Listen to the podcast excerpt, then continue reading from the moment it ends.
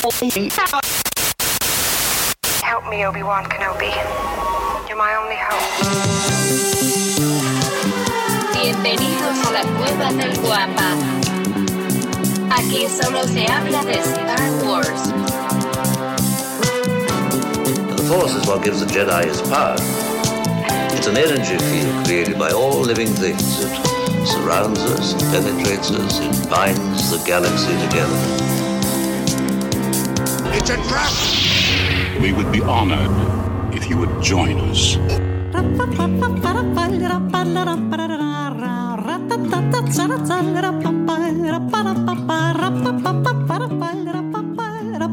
¿Qué tal? Excelente mañana. Muchísimas gracias a todos los que ya están conectados y mandando saludos. Un saludote, Eitan, desde las 3.55 de la mañana, mano.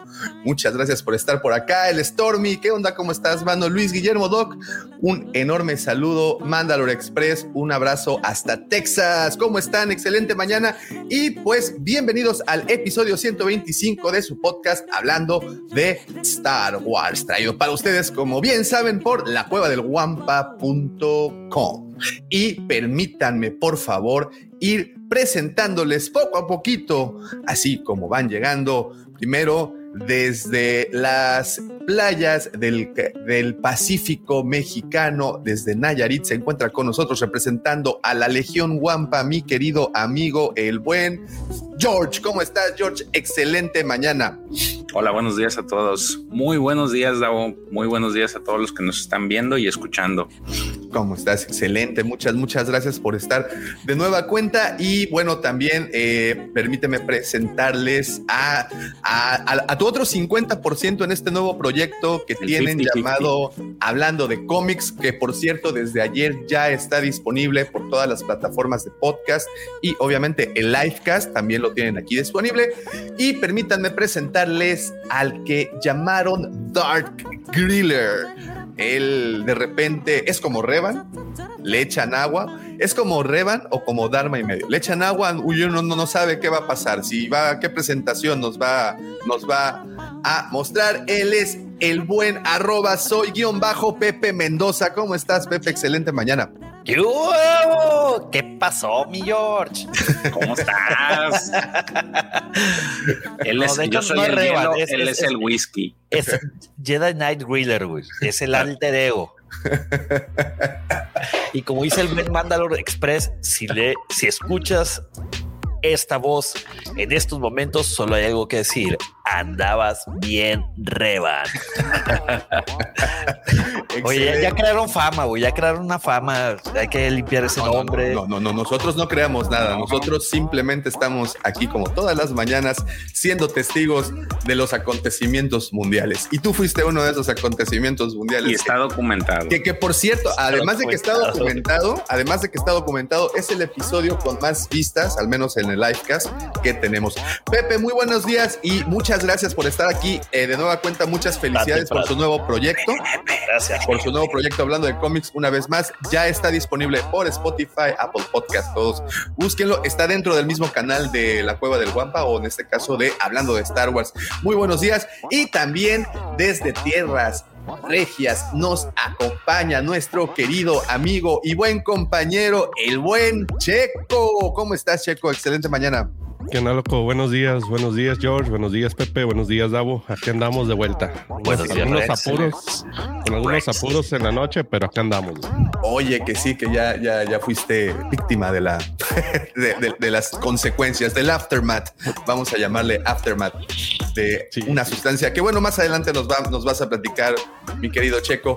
Y bueno, también desde el mismísimo sur profundo lo han llamado el guardián de los holocrones o también el heredero directo de Yocastanu. Él es nuestro querido profe. ¿Cómo estás, profe? Excelente mañana. Buen día, buen día, muchas gracias, muchas gracias, excelente mañana para todos. Eh, y le quería decir a Pepe, ¿no? Este, acá ten- hay un dicho, hazte la fama y échate a dormir. Ya te hiciste la fama, ahora a cosechar los, los sembrados, ya está. Eh, ya te hiciste la fama y te echaste a dormir bien pedo. como, co- como dice este, el, personaje, el personaje de Hulk, it wasn't me, it was the other guy. y se pone verde el fondo cuando dijo, dijo eso. Muy bien, excelente, Bueno, profe. Muchísimas salud. gracias por estar. Pues, salud, salud, salud a todos. Muchas gracias, profe, por estar con nosotros una mañana más. Y bueno, si ustedes en este momento voltean hacia el horizonte, hacia donde el sol despunta, podrán ver su silueta, cómo viene caminando, como si fuera el mismísimo Dean Jarrett. Es más, ¿qué digo Dean Jarrett? Como si fuera Clint Eastwood. Y esa, esa, este, esas como bolitas que pasan siempre rodando por el desierto, no sé cómo se llaman, tumbleweeds, les dicen en ¿Qué? inglés, pero en Cachanillas. este, no, esos son los de Mexicali, ¿no? No, pero se, se llama también Sergio. No, no estoy seguro. Creo que sí, güey. Según Bueno. yo son cachanillas en, en español, güey, la, del correcaminos. Ah, Exactamente, exactamente. Imagínense que va pasando así una de esas cosas rodando, y sus siluetas, se escuchan las espuelas, cómo va, chin, chin, viniendo. De repente, cuando se les va acercando, se dan cuenta que es la mismísima elegancia personificada. ¿Qué digo elegancia? Es la mismísima finura. Si alguien, señores, les puede presentar su carta de pedigrí, así literalmente, es esta persona. Señores, les presento al segundo sol de Tatooine, el Chepe Chepe de Mos Eisley, el Luis Miguel de Canto Bight, o cómo se llamaba ese nuevo bar al que están frecuentando en los cómics de Star Wars, donde, donde, van a hacer esta misión. Prometí que me iba a acordar del nombre porque, pues bueno, también de ese lugar es el señor arroba Lucifagor. ¿Cómo está? Buenos días, muchachos. Muchísimas gracias. Gracias a todos por estar aquí. Buenos días, criaturitas de la creación y Nación Guampa. Les mandamos un gran abrazo. Oigan, y solo quiero, quiero aclarar una cosa, güey. Sí estoy gordo, güey, pero para que digas que soy una bola de raíces No, gorda no, que va no. caminando por el desierto, güey, no está padre. O sea, No, no, o sea, no. también tengo sentimientos, no muchos, pero también tengo sentimientos. O sea, Tengo corazoncito. te- A ver, tengo corazón. no, te dijo gordo. Dijo que No, opacabas dijo- a las cosas que salían atrás de, de- Ah, de- pues, del que eclipsabas con talento. Muchísimas gracias, joven. Buenos días tengan todos ustedes donde quiera que se encuentren. Oye, Davomático, ya no sé si en estos arranques te presento, ya nomás di. Este, este, pues, ese- Pues se ¿qué- trabó ¿qué ya, se ¿no? hace ahora? pues para En empezar a este pagar el internet. Para los Este, datos, güey.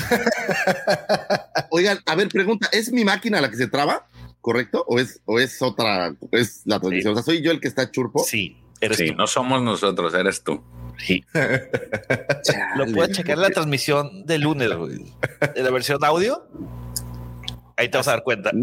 Y la versión del no otro. sé, no sé qué hacer. Alguien necesita ayudarme porque lo único que hice fue cambiarme de locación de un cuarto a otro y creo que desde ahí empezó a trabarse, ¿correcto? No ser marro, güey, y dejar de contratar 10 megas. O ha pedido y no lo sé.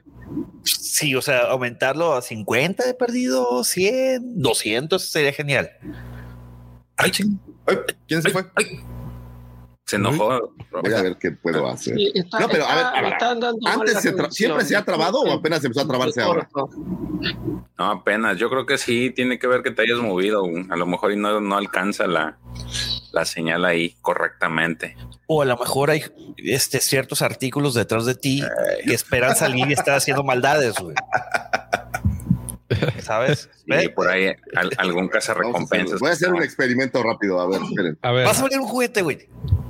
Abre la caja más grande que tengas, Sí, güey. a lo mejor esa te quita, te quita menos señal, güey. No, pero pues tiene que ser una de esas de blister que se rompe, pues para que, para que de veras valga la pena, porque pues las cajitas igual que, que Pepe, nada más les quitas el Librex y ya no, como si no pasara nada. Está Pepe. abierto. Si quieres, traigo al, al mando ahí. Oye, Pepe, este, fíjate cómo, cómo bien, como dices, o como decía el profe, et- este, crea fama y acuéstate y, y mira cómo esa fama brinca fronteras, llega hasta Argentina y dice el buen Maxi, copia, un saludo Maxi y un gran abrazo. Un abrazo. Buenos días, brother Así. Warsis. Gracias por su soporte durante lo pasado con mi suegro. Oigan, Pepe, ¿estás sobrio y conectado a tiempo? Ah, no. Oye, de veras, eso sí es nuevo, ¿eh? ¿Cuál? No, Conectado a tiempo. la del sábado pasado también, ¿no? ¿No? Este, no, no acuerdo. Hay que registrar, hay que checar, hay que checar este archivos. Muy bien, señores, pues bienvenidos, como les comentaba, al episodio 125 del podcast hablando de Star Wars. En esta ocasión les tenemos preparada una plática, como siempre, muy amena con estos seis, con estos cinco caballeros que bien ya conocen. Por cierto, muchísimas gracias a todas las personas que ya hacen el favor de eh, seguirnos a través de nuestras diferentes redes sociales. A ver, el señor Lucifer va, viene, ya entró. Eh, como bien saben, nos encuentran en todas y cada una de ellas como la cueva del Wampa, Wampa con G de Guerra de las Galaxias. Y pues por favor síganos para continuar con esta conversación por otras vías. Eh, también permítanme agradecerle y eh, pues a todas las personas que ya depositaron su confianza y visitaron la página lacuevadelwampa.com. Como saben, la página de nuestros queridos patrocinadores es en donde encontrarán todos los artículos coleccionables y figuras de acción que tienen en el inventario. Si usted es coleccionista de Star Wars o simplemente ama Star Wars, busque, busque en la página que encontrará muchas sorpresas todas las semanas actualizando el, el, el inventario. Muchos dicen es que entramos y ya no tienen, ya no tienen cosas ya se les acaban. La realidad es de que sí, señores, eh, llega mercancía y con la misma se va. Digo, afortunadamente, eh, pues bueno, ya nos, ya, ya empiezan los coleccionistas a usar más y más esta plataforma. Así es que los invito a conectarse la cueva del wampa.com y una vez que estén ahí, vayan al, al apartado que dice Nación, no, no, no, eh, Comunidad Wampa y por favor mándenos sus datos que pongan su correo, se registran automáticamente, que va a estar chonchas las sorpresas que estarán llegando. Digo, el sábado pasado, las personas que estuvieron aquí hasta el final del podcast y o bueno, o los que han visto el video este, sabrán de lo que, de lo que estamos platicando. Eh, vienen cosas muy, muy, muy, muy, muy interesantes. Este, muchos saludos y eh, y muy pendientes de nuestras redes y obviamente de la página. También permítanme invitarlos, como bien decía George al principio, a la Nación Wampa. La Nación Wampa es este grupo de Facebook en donde, como en todas las otras redes, continuamos con la conversación que regularmente tenemos por aquí o por Instagram o por donde sea que andamos por ahí. Entonces, síganos también o bueno, eh, únanse para eh, la Nación Wampa, simplemente búsquenos en Facebook y se le hará un pequeño cuestionario para entrar y ya con eso están del otro lado. Y este eh, no sé eh, si vieron un carro llegar el de la tía del niño Lucifagor, porque no lo veo.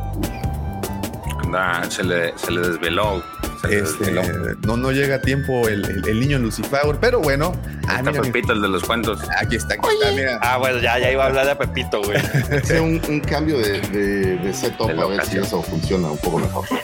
Ahí está. Eh, y bueno, como les decía, también tenemos este grupo pues, llamado La Legión Wampa. Justo a tiempo, ¿eh? Uy, ¿y, cómo se une uno a la Legión Wampa, señor Pequeño Lucifagor. ah, estaba preguntándole a los muchachos, estaba preguntándole si no habían visto el carro de tu tía llegar, porque pues no te veía aquí en la, en la sala. Tía, es que mi tía terminó tarde de, de cobrar sus rentas.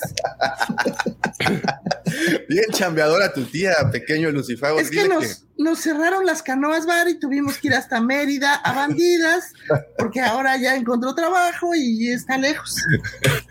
es, es, es, bueno, siempre que, que tu tía Oye, es, tan es un, tema de esos tabús de los que no hemos hablado, pero de verdad nos cerraron las canoas bar, se los digo, con tristeza, con, con desilusión. Eh, sí. hubo, un, oye, hubo, un, par de tiroteos y eso. No, tranquilo, güey, tranquilo, güey. Y luego, y luego colgaron la, la, el trapo del Atlas. no, pues porque no les pagaban.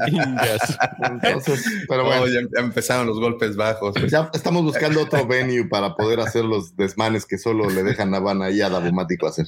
Estamos pensando en contratar un, un yate de esos de que hay por acá, una panga, este, para salir a aguas internacionales y hacer peleas de monos. Oye, el comentario de Alfredo, Alfredo, saludos, por cierto, está muy bueno. Güey. este... Seis elegantes caballeros, ellos son el Bar Batch. Oye, está bueno para un, para un nombre, güey. Así lo, que, lo malo es que el Bar Batch. Lo malo sí. es que normalmente Pepe nos deja como muy, muy secos porque no deja mucho, mucho que Ah, tomar. che. El bar- Para todo. ya Está valió. buena esa puntada. Ya valió este changarro. creo, que- creo que ya le pusieron el barbach. Muy bien, Alfredo. Este, a mí se me hace que el Alfredo era de los que ponía los apodos en la secundaria. Sí, ¿ah? Ah, Ah, Alfredo no era de los que, Alfredo era Es él. que sea, todavía sigue, güey. Así, no te equivoques. Oigan, pues muchísimas gracias eh, a todos los que ya están conectados y comentando. Recuerden que sus comentarios enriquecen muchísimo el contenido de este programita, esa, esa re- retroalimentación tan sabrosa que, que ustedes provocan. No, de verdad que, que- que aumenta muchísimo eso. También recuerden eh, dejar el Wampabach. Mira, ya están saliendo los apodos también. Wampabach, el Barbach. A ver, vamos a. este, ¿cómo se dice? Recuerden dejar su poderosísimo like, eso nos ayuda muchísimo a que el programa de que no se extingan los Wampas continúe. Es un programa muy, muy, este, eh, pues bueno, muy hecho de corazón, hecho, hecho por personas que están interesadas en que esta especie, pues, eh, sobreviva. En, es una obra muy noble. una obra muy noble también. Por favor, no consuma abrazos de guampa. Eh, recuerde, si los ven en el mercado, simplemente ignórelos. Así es que, le da like, Pepe se los agradecerá. así es, se los agradecerá y todos nosotros. Es que, por favor, deje ese poderosísimo like. Y ya para terminar, también recuerden que tenemos un super chat y todas, todos los apoyos siempre son muy, muy, muy agradecidos. Y ahora sí, habiendo mencionado, no se me fue nada y espero que de verdad no, no se me haya olvidado absolutamente nada. Eh, ahora sí, empezando con esto, los dejo de la única manera en la que ya ustedes pueden iniciar su semana sabiendo todo lo que acontecerá. Ustedes agarran su calendario en este momento, saquen su pluma, tomen asiento, agarren esa tacita de café que tanto nos, nos, nos, nos gusta y dispóngase a escribir estos datos porque seguramente entre todos estos encontrará uno que le quede como anillo al dedo. Señores, los dejo con el señor arroba Lucifagor y sus astroefemérides. Muchísimas gracias, muchachos. Ya llegaron, ya están aquí las astroefemérides y vamos a conocer un poco de lo que sucedió en la historia de esta querida saga nuestra en un tiempo cercano a un 7 y un 13 de junio.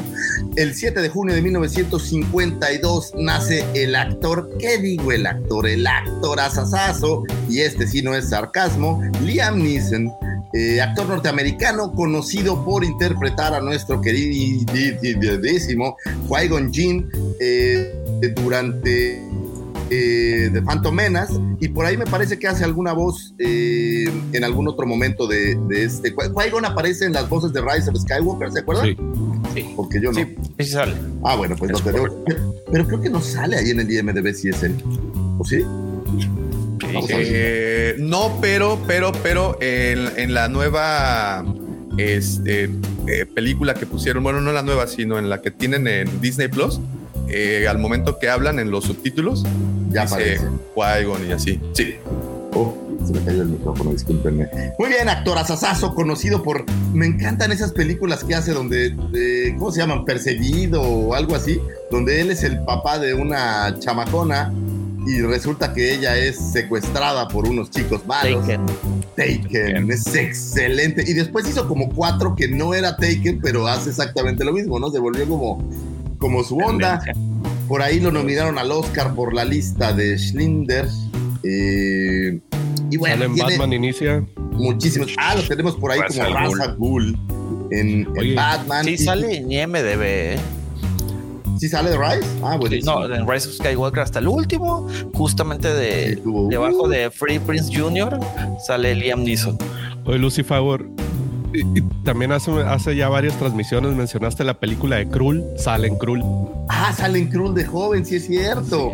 pero ¿Y sabes súper joven. En donde me gusta mucho, en esta película de A-Team, la, la película más sí. moderna, pues, eh, sale y la verdad es que hace un, un gran... Es un gran yo no creo en las coincidencias. Exacto, es un gran actor que aparentemente era demasiado alto y tenían que hacer ahí algunos ajustes para la cinta y quien en algún momento dijo que no volvería a participar en una cinta de Star Wars porque pues no era el tipo de, de cinta que él hacía, pero si la memoria no me falla hace un par de años o tal vez menos, como que empezó a coquetear nuevamente con esta No, pues idea. fue meses, ¿no? Hizo una- le hicieron una entrevista al vato. Ah, pues ahí está. Hace algunos meses le hicieron una entrevista y como que dijo, a lo mejor se le acabó ya el presupuesto y dijo, vamos a entrarle de nuevo a Star Wars. ¿Quién Ey. sabe? E interesante que también lo, lo menciones o que no lo has mencionado, lo confunden mucho con Stellan Skarsgård, Sí, pero Stellan es como un poco más gordito, ¿no? pero están igual, o sea, el del vuelo están más o menos el que sale en Good Will Hunting o eh, ¿cómo se llama en español? Eh, Mente Indomable. Menti- ¿De qué sale el mente indomable? Es el, el profesor que sale en Matt Damon, sale en Ben También Affleck, sale en Thor. Sí. también Oh. sale en Thor como el, el El mente indomable no, no, era no, ¿no es el no que sale en Piratas del Caribe? Mande. ¿No es el que sale en Piratas del Caribe? Creo que es el hermano, el papá, ¿no? Del William. como Quincy cuatro. Jones.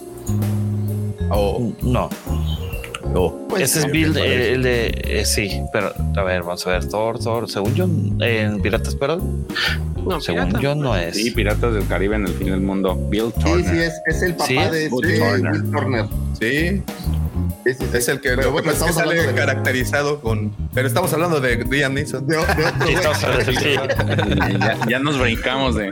Pero Oye, bueno, a ver, pero búscate cuánto medía Pedro Infante.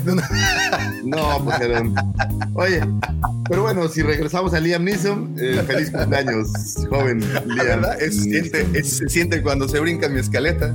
Exacta, dos. eh, eh, el próximo año cumple copas. 70 Liam Neeson, entonces yo Wow. creo que el tiempo ¿Cuánto? para Wow. poder hacer 70 el, el próximo año, entonces yo creo que el tiempo para poder hacer a Qui-Gon Jinn, pues empieza a ser complicado porque murió como a los 40, ¿no? ¿Cuántos años tenía Qui-Gon cuando murió? Entonces, Sí. pero bueno, los fantasmas de la fuerza envejecen, porque sí sé que rejuvenecen, pero no, no sé si envejecen.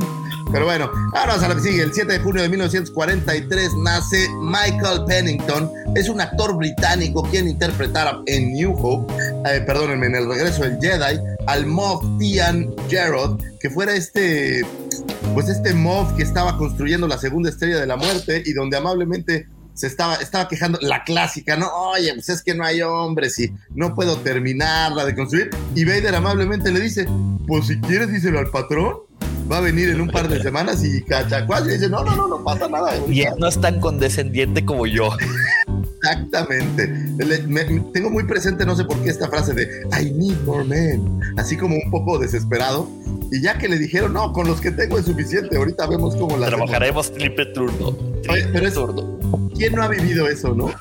Que te estás quejando, oye, es que no tengo, me falta, o no sé qué, y te dice tu jefe, bueno, güey, pues no lo hagas, vamos a traer a alguien que sí pueda hacerlo. No, no, no, no. sí. No, no, no, no, no, no, no, espérate, espérate, espérate. Entonces, eh, ¿qué? No, Ah, es que, lo que que le contestas al jefe. Estoy esperando. Entonces, es una, es una linda escena, un lindo personaje para todos aquellos que alguna vez hemos sufrido de, voy a decir, estrés laboral gracias a nuestros queridos jefes.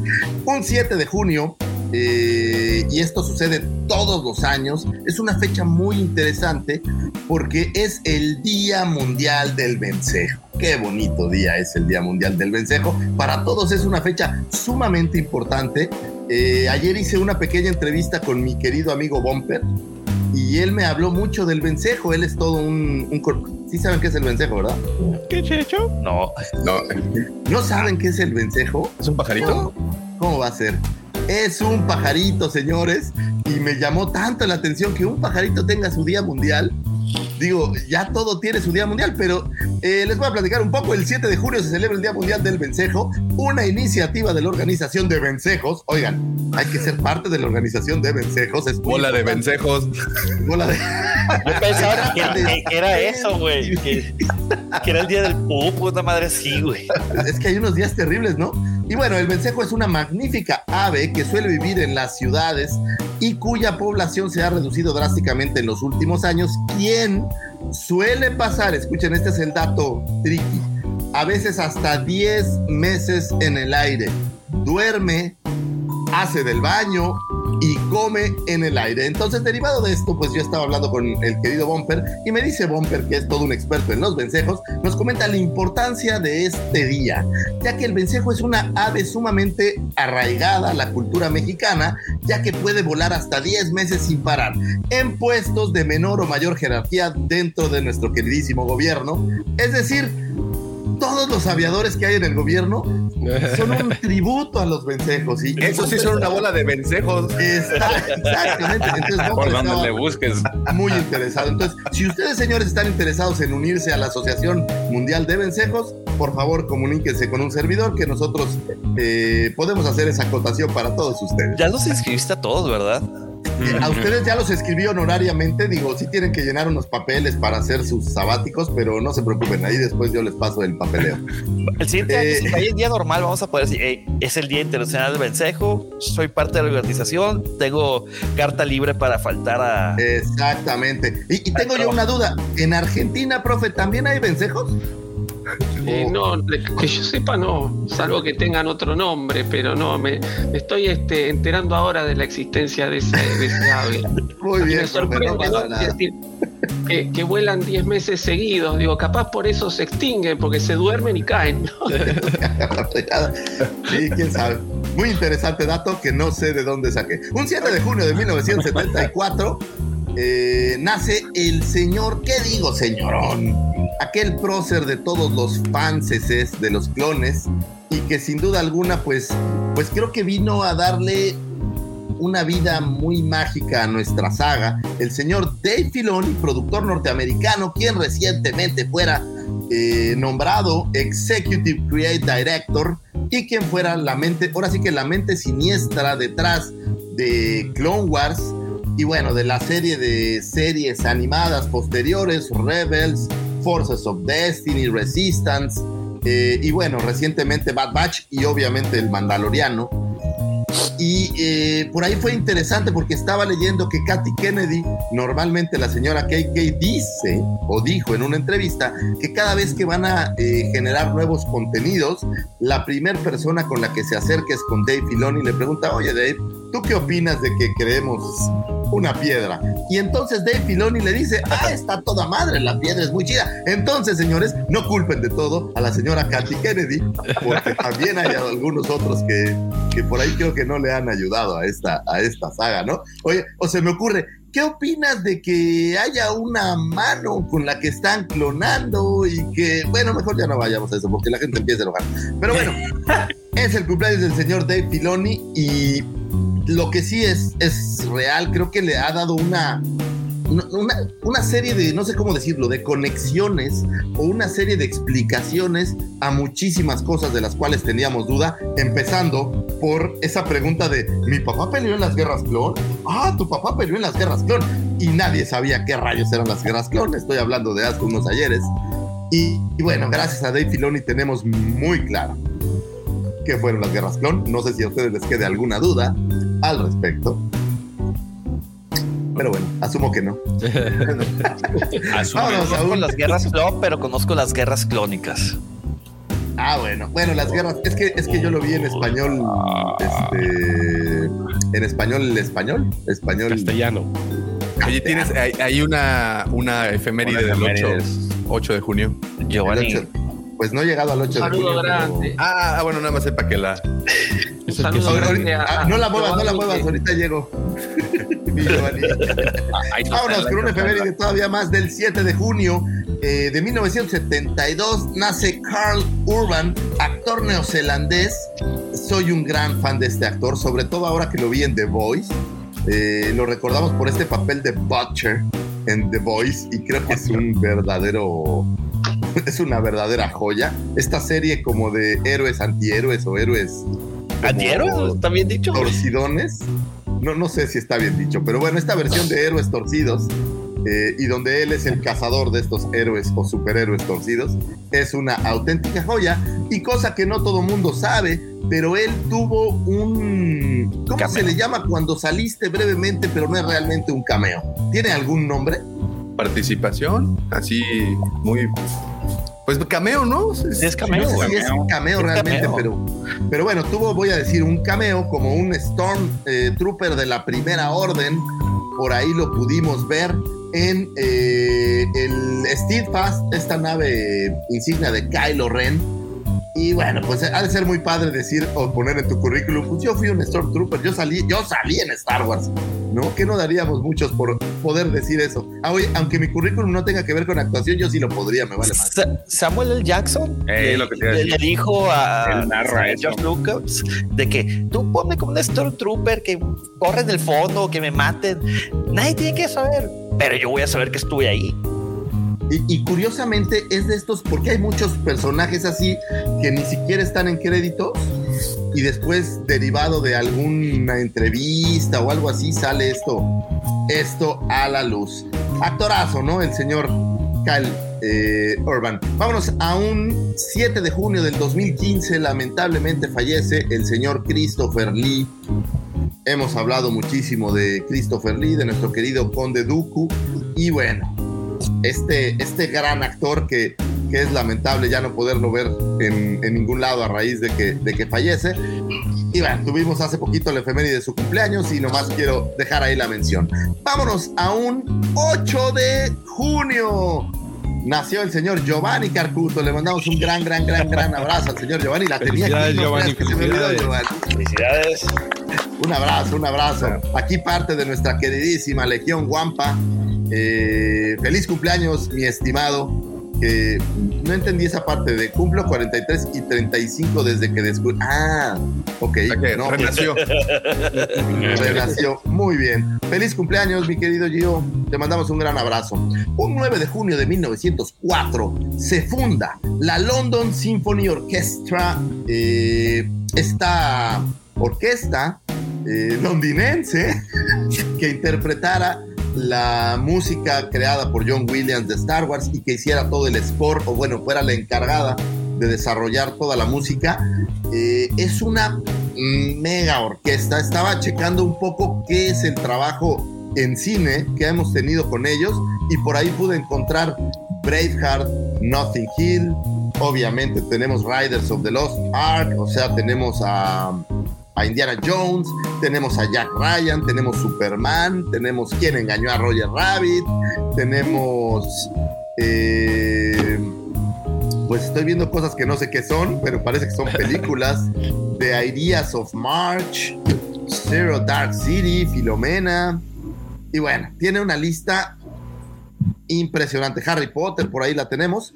Entonces es fundada eh, la que le diera vida. Se podría hacer, fíjense, si la música la hace John Williams, la orquesta podría ser como el actor, o sea, podría ser como el, el- personaje que creó esta música, o bueno, que interpretó esta música y que bueno, ha quedado grabada y creo que fue parte indispensable para el éxito de la saga. De verdad pienso que la música es algo de lo que complementó de una forma irreal. Tenemos tatuados esos acordes y so- sabemos muy bien cada vez que escuchas estos pequeños acordes, de qué se trata. Y, ya lo he dicho antes, yo no creo que todas las cintas tengan este poder que tiene eh, la música de Star Wars o bueno, la música de John Williams en general, que te deja tatuada una imagen de una cinta eh, cada vez que escuchas la música. Tanto así que hay tantos acordes como el de Indiana Jones, el mismo Superman, el mismo tiburón, vamos, que se te quedan grabados en la mente y te obligan cada vez que los escuchas a regresar a la película. ¿no? Cada vez que escuchas no puedes evitarlo, es estás viendo el tiburón y, quieres nadar a salvarte, ¿no? Entonces te, eh, sales de la alberca. Exactamente, ¿no? Te sales de bañar. De bañar, justamente estaba pensando eso. Me parece una, una cosa que no todos los artistas, no importa el área que desempeñen, logran dejarte tan tatuada una imagen con, con la música, o sea, no me, de verdad me parece algo extraordinario lo que hizo el señor John Williams y es gracias a la London Symphony Orchestra que la pudimos tener ya directamente en la cinta. Un 9 de junio de 1981 nace les voy a decir, esta es otra de mis novias y lamento decirlo si alguno de ustedes quería ahí hacer como un, como intentar algo. No, señores, ya, ya la gané. La La, señora. Natalie Portman, actriz israelí-americana, quien eh, nos diera el gratísimo papel de Padme Amidala durante las precuelas eh, de la saga de Star Wars y quien, esto también me parece, estas cosas donde la gente de verdad te deja sorprendido, que durante grababa esta filmación estudiaba su degree en psicología en Harvard y- y es donde uno de repente ve gente que te dice es que yo trabajo muy duro y no quiero, oye, así no quiero quemar a nadie ahí de mi trabajo ni nada, pero gente que te dice, güey, es que yo trabajo durísimo y ves de repente estos casos donde ella era actriz, digo, no soy actor, pero me queda claro que se requiere mucho trabajo para estar en los llamados y horarios y maquillaje y todas estas cosas y todavía está estudiando, me parece que es, que es todo un es todo un, logro que de verdad debe de ser un orgullo. Es gente como, como este, el vocalista de Iron Maiden, ¿no? Que es el gran vocalista de un grupo, pero aparte tiene dos carreras y maestrías y son así como todólogos. O como el señor varios. Pepe Mendoza. Ah, ah, ah, Las carreras en línea cuentan. también cuentan. Que se Las- machetea oye, y y tiene todavía tiempo para beber. ¿no? Livecaster, güey, dos veces a la semana, güey. Gamer, güey, arquitecto, güey, estudiante, Griller. Griller. Novio, ejemplo, leyenda. O sea, Claro. el hombre, el mito, la leyenda. Exactamente, señores. Es el, es el tipo de, de prócer que uno quiere llegar a ser, que, que hace muchas cosas en la vida. Eso me parece perfecto. Y bueno, feliz cumpleaños a mi novia. Se los dejé claro, ¿eh? Natalie Portman. No se quieran subir a ese, ese tren porque, Chiqui Baby, porque ya partió. El- Portman de Mendoza, güey. eh, ah, Ahí te van a escuchar. sí. Y oye, qué bueno que está- estás grabando, ¿verdad, Daumático? Sí, Como es eso que israelí, da. güey, ahí En, cerca. en video y en audio. Harem y todo eso es válido. Sí. Ah, mira. Lo- no, lo que no estoy, no estoy seguro es si la señorita Bastia esté de acuerdo. Pero bueno, ya lo. Oye, Ya ahora, que veremos, conseguimos, oye. ahora que conseguimos su WhatsApp, se lo vamos a preguntar. No, no pasa nada. Déjate tú de eso, ya veremos la siguiente semana. güey. A lo mejor, Oye, a lo mejor ya venir. graba en la cocina otra vez. Pero del vecino, güey. O en Latina, ¿no? Así, oye, te tocó dormir en Latina, chavo. Bueno, está En bien. la calle, güey. ¿Por qué en la calle? No, no, es que No, hay que. eh, eh, el aire libre, güey. Me gusta probar otras locaciones, ¿no? Sí. Kylo Ren Vámonos. quiso salir a caminar y Sí, lo sigo paseando. Oye, desde anoche, ya. Desde hace una semana. güey. O sea que pues, no quería meterse, güey.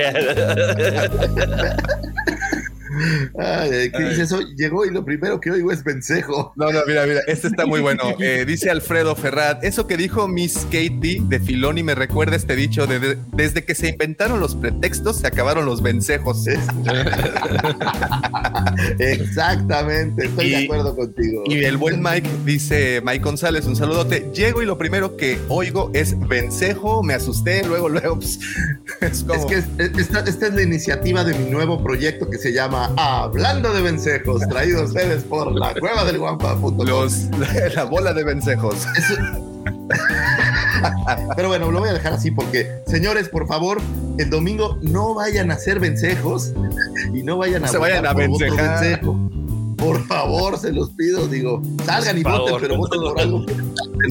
Perdón, ya voy a cortar eso porque nos van a vencejar aquí. Muy bien, vámonos a un 12 de junio de 1970. ahí veda, ahí veda.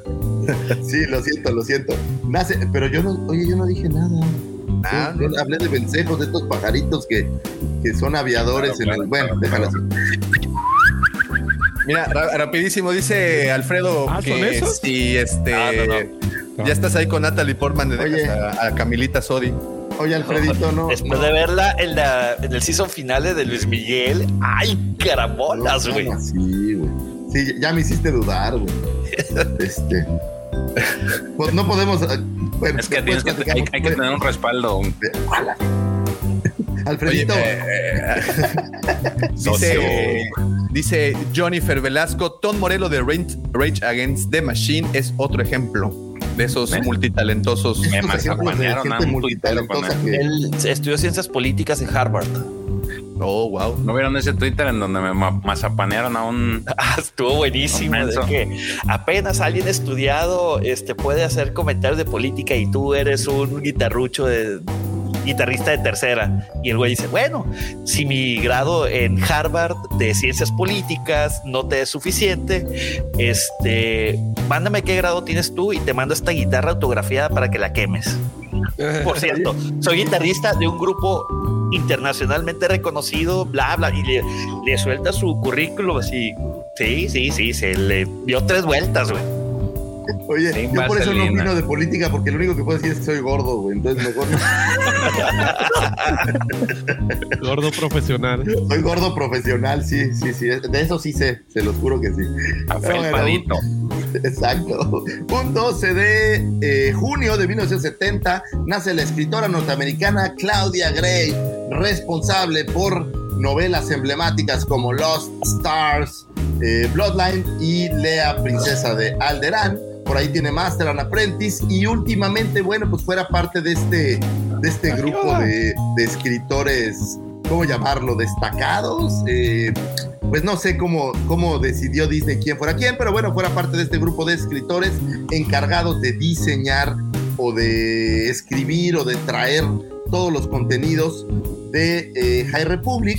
Y bueno, que habrá gente a favor, gente en contra, sin embargo, creo que fue un, es un proyecto que, que viene en ascenso, creo que le van a meter todavía mucho más carnita y me parece que todo este grupo de escritores pues va a brillar mucho más dentro de la saga porque creo que es un proyecto que viene, que viene para quedarse. Feliz cumpleaños a la señora Claudia Gray. Eh, he querido leer esta de Lea de Prince- Princess de Alderan. ¿Está buena o no está buena? Muy, muy buena. Está muy buena. Muy buena. Yo, yo, yo en este momento estoy con, con líneas de sangre. Ya.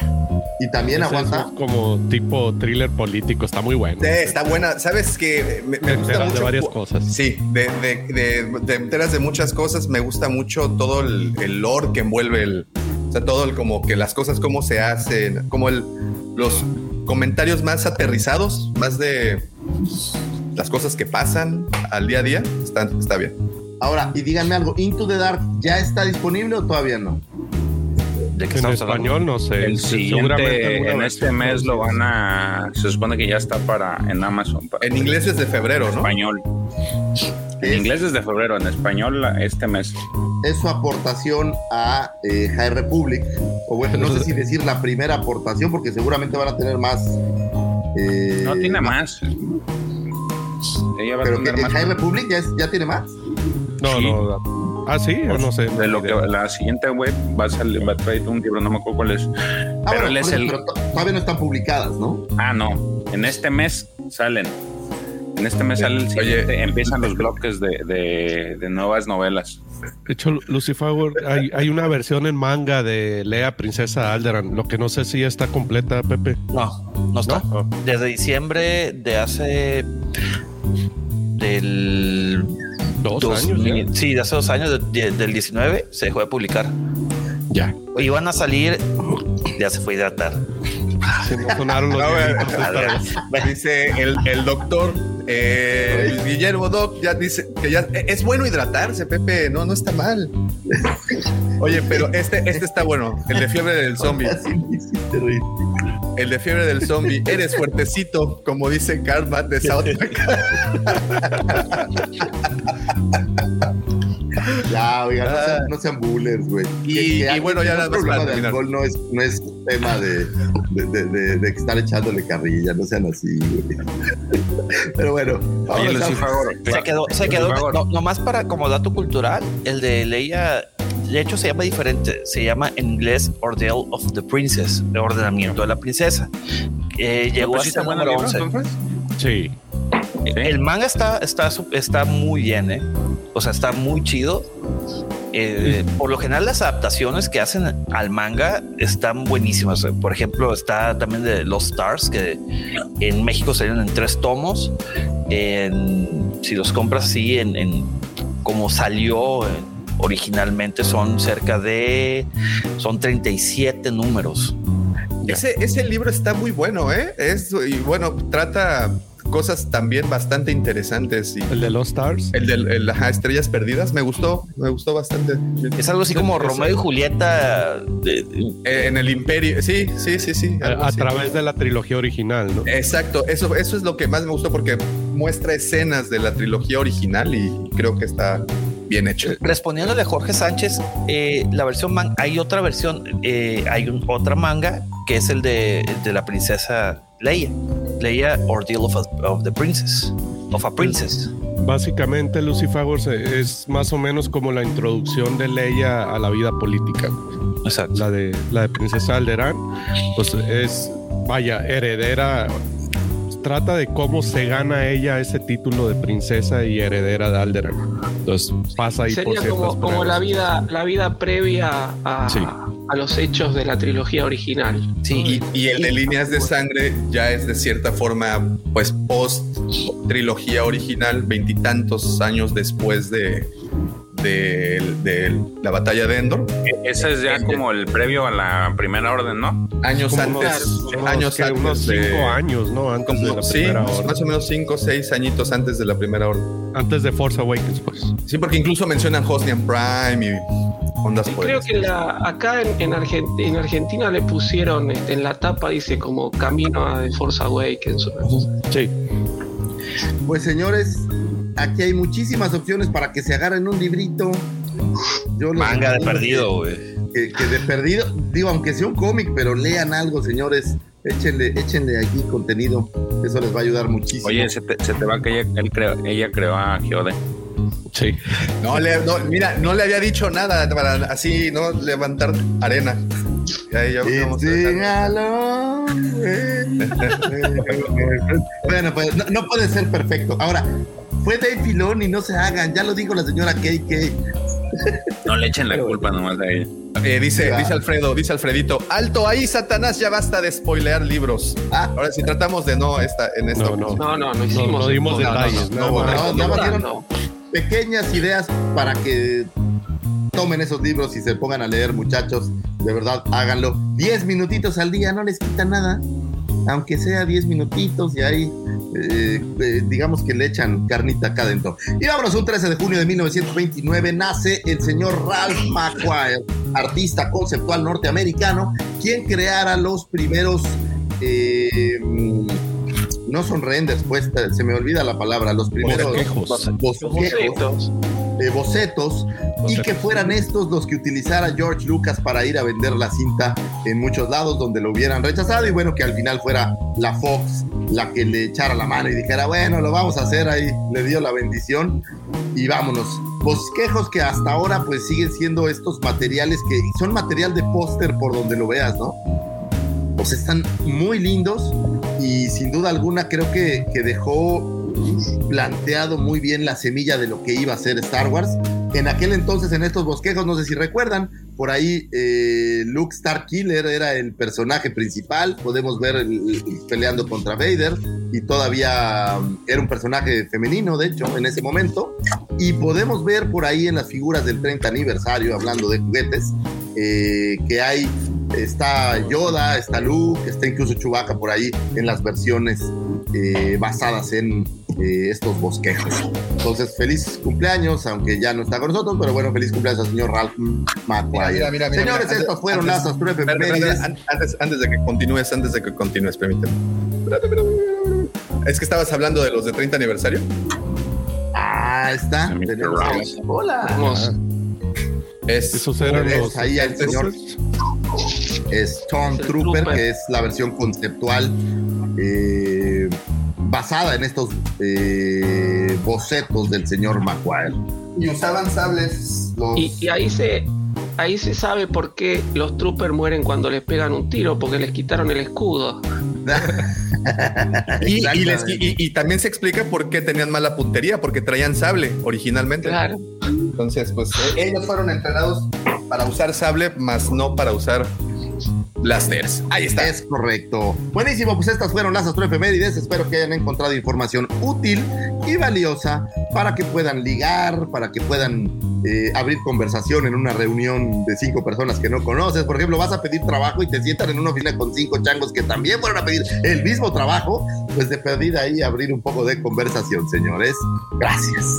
Señor Lucifagor, como siempre, esta información es melcocha para los oídos, canderel para el conocimiento o azúcar glass para la cultura. Muchísimas, muchísimas gracias por, sobre todo para empezar así la semana, sabiéndolo, sabiendo qué día, en qué día estamos.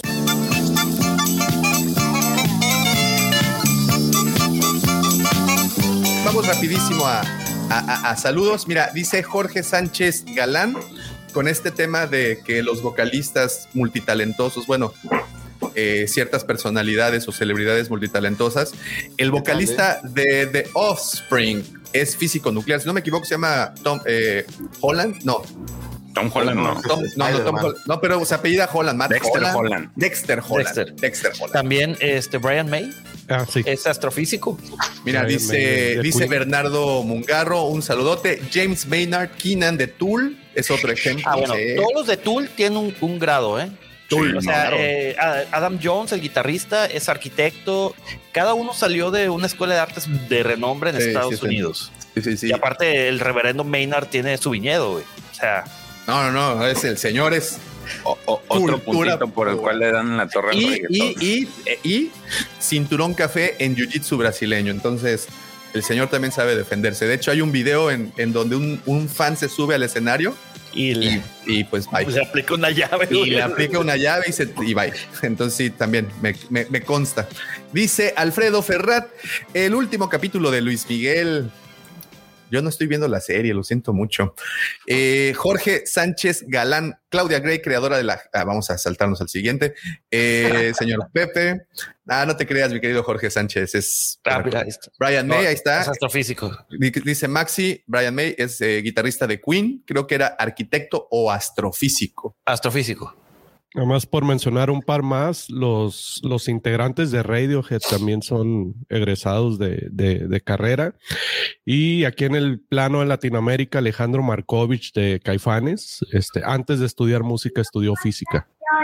Entonces, El, el baterista de, bueno, es también Latinoamérica, el baterista de, de Alex Sintek y la gente normal, Michael Rothkin, aparte de ser baterista, ahorita ya es un arquitectazo en, en Ciudad de México. De hecho, creo que mi brother que se- acaba de mandar un saludo, Manuel, alias el Rocket, es, él trabajó o lo conoció en, cuando estuvo en Ciudad de México.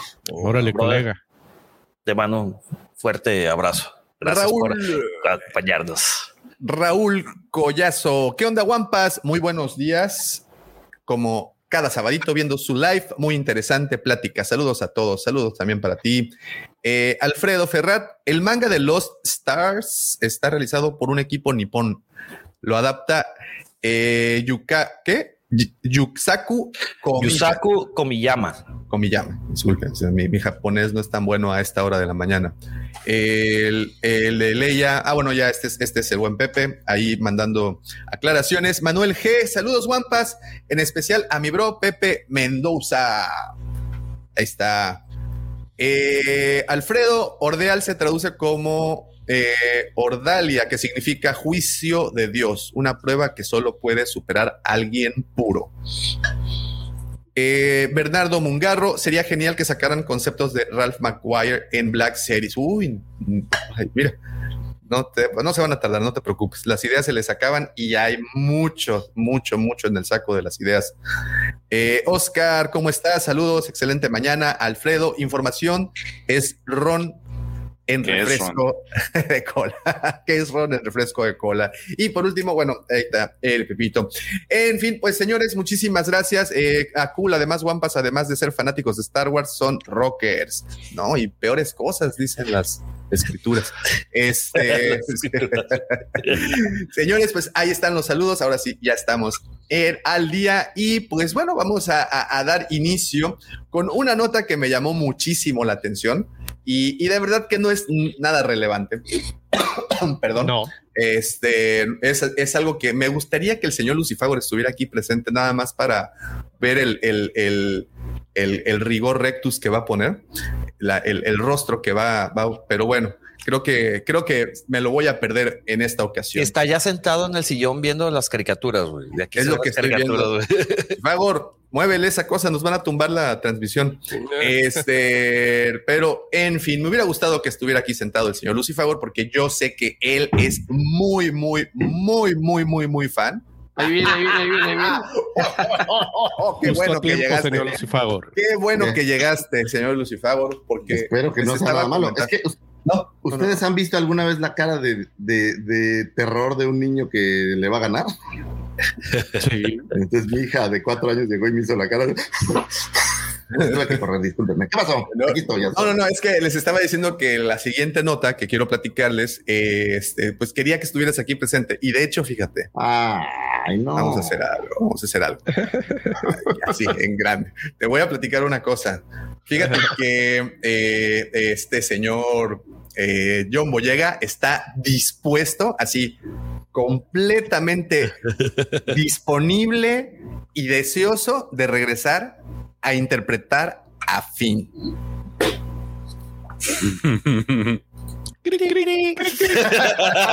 Eso a mí dice. Bueno, siguiente nota. Oye, me recuerda a Hugo Sánchez ahora que cambiaron al, al director técnico del Real Madrid y que saca un video Hugo Sánchez y dice Real Madrid, yo estoy listo para dirigirte. Y la gente del Real Madrid Ahora, ahora lo bueno. curioso de esta ya nota. tiene tiempo, ¿eh? Eso. Sí, la curioso de esta nota es que no es nueva. De hecho, tiene exactamente un año de que se realizó la entrevista, pero era una nota que no se había publicado hasta pues apenas hace, hace unos días. Eh, y bueno, dice eh, este texto que Boyega confirma que a esta Jake Stale eh, que le gustaría volver, aunque con matices. Definitivamente sí me encantó trabajar en Star Wars. Ojo, ante esta declaración que, bueno, no, no sé ya qué, de qué va. Justo hace ocho meses, si no me equivoco, le habían hecho otra entrevista en donde él de plano cortaba toda posibilidad de regresar a interpretar a, a, a Finn. No sé si recuerdan esta entrevista. Eh, yo, yo sé que no están muy al tanto de, de las, de, de lo que el señor Sí, John pero Boyega está es- diciendo. eso, eso me suena a este asunto de ya me quedé sin varo, ¿qué hago? Oigan, yo aquí sigo, ¿eh? yo feliz de regresar, pero los demandaste cuando te fuiste. No, no, no, yo no me peleé con nadie, yo quiero regresar. Sí, sí. Eh, A ver, pero que quede algo claro. John Boyega quiere regresar a Star Wars, pero John Boyega, Star Wars no te quiere de regreso, güey. Entiende eso, güey. Por favor. Ahora, ahora, pero algo curioso, per- per- perdón, nada más para que termines de, de, de este, De tirarle. Ahí te va un poquito más de leña y te va este tambito de gasolina. Fíjate. Además, dice eh, que, pues, aquí es donde está. Eh, según el intérprete, de la misma manera que para cualquier persona su trabajo siempre no es perfecto. bla, bla, bla, bla. El chiste es que él dice que regresaría. Si vamos a regresar, entonces habrá sido porque la historia valió la pena o tal vez porque algunos nuevos personajes vayan a ayudar. En cualquier caso, estoy abierto a conversar siempre y cuando estén Katie y JJ eh, o tal vez alguno más en el equipo. O sea, solamente si Ryan, ¿Eh? ¿Eh? Mi querido. Y nada que es la estrella de la trilogía de Ryan Johnson. A ver, lo que, lo que John Boyega no entiende es que fue parte de esta nueva ola de inclusionismo y etc, etc, etc. La neta, el personaje pudo, si lo quitas, no brinda nada nuevo. Ah, en la 1 sí, en- bueno, en la 7. Pudiste haber usado a Poe Dameron para hacer todo lo que hizo en The Force Awakens y no pasa nada. No, o sea, es. A ver, Me recuerda como, como este, este tema donde en Big Bang Theory, Es más, mira, donde BB-8 lo pudo haber hecho. Sí, Y lo hubiera hecho muy BB-8, bien. güey. Un, Sí, un Banta lo pudo haber hecho y no hubiera cambiado sí, nada.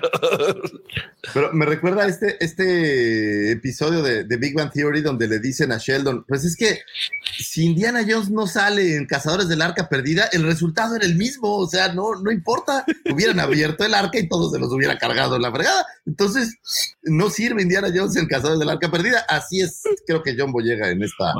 No es cuando se, es el restreno y que se roba la- las cintas. No. Alguna cosa así, no, no me acuerdo No, exacto, que pero me, me acuerdo después- que Sí, no, no, no, no. Todo el episodio Sheldon se la pasa buscando fallas en las trampas de lo que le gustaba a Amy, ¿no?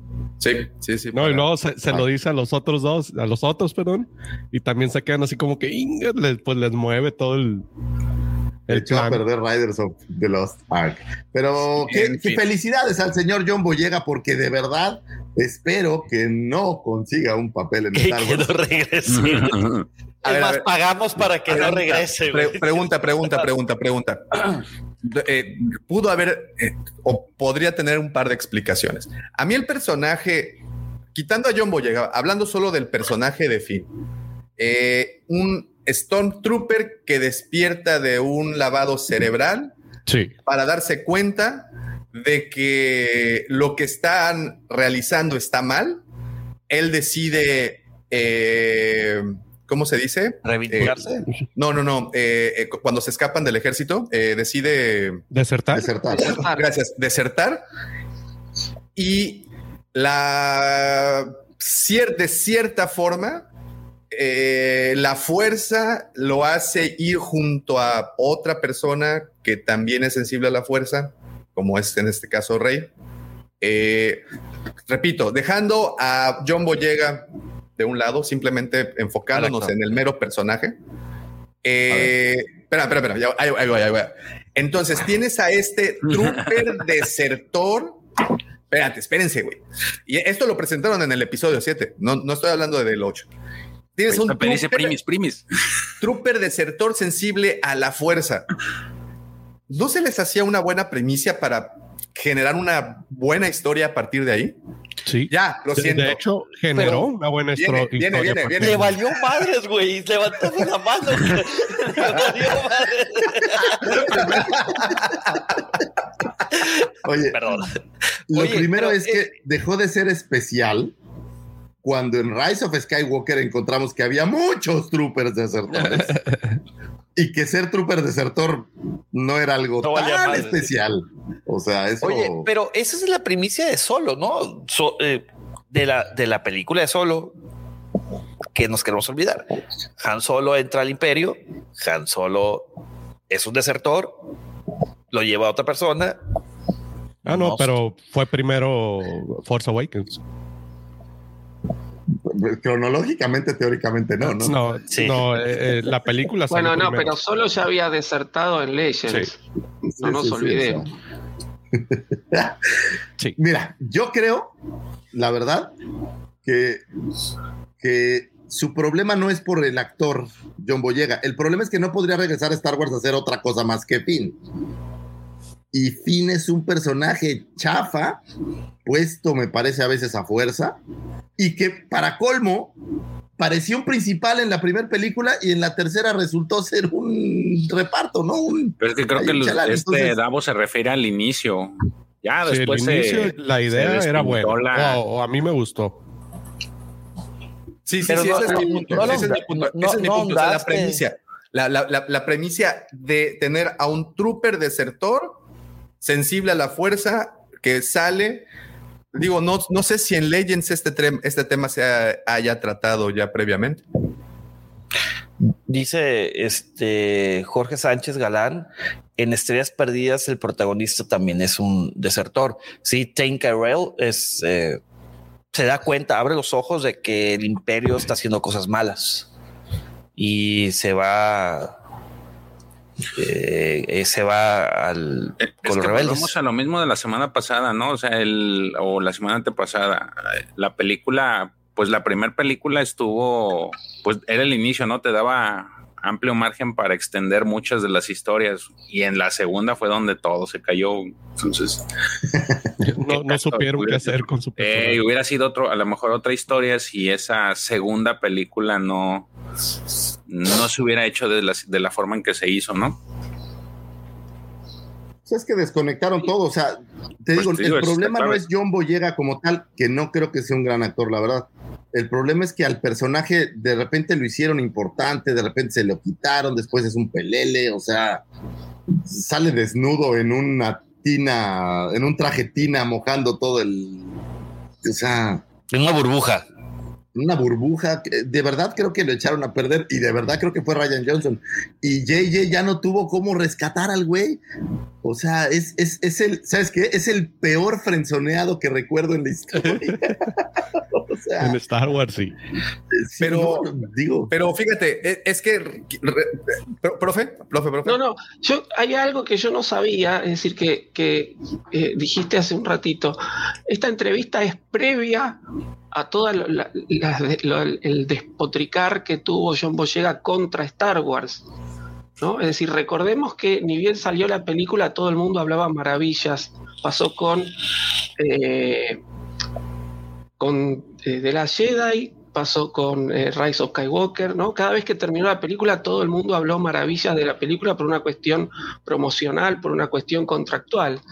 Eh, o sea, esta nota que salió ahora es previa, ¿no? Tiene ya un año y pico y no la habían emitido. No, ¿Eso entendí? No, sí, pero, pero, pero, eh, creo que por alguna razón, no sé bien cómo funcionan estas publicaciones que guardan las entrevistas y no las, no las hacen públicas, este, pero sí, aquí dice que Jake Tales, Takes, perdón, Jake, Jake's Takes, quien es el portal que realizó la entrevista, eh, volvió a, a, consultar a Boyega antes de publicarla Ah, y él dijo que, sí, dijo que definitivamente sí. sí. me encantó trabajar en Star Wars, me gustó mucho la experiencia.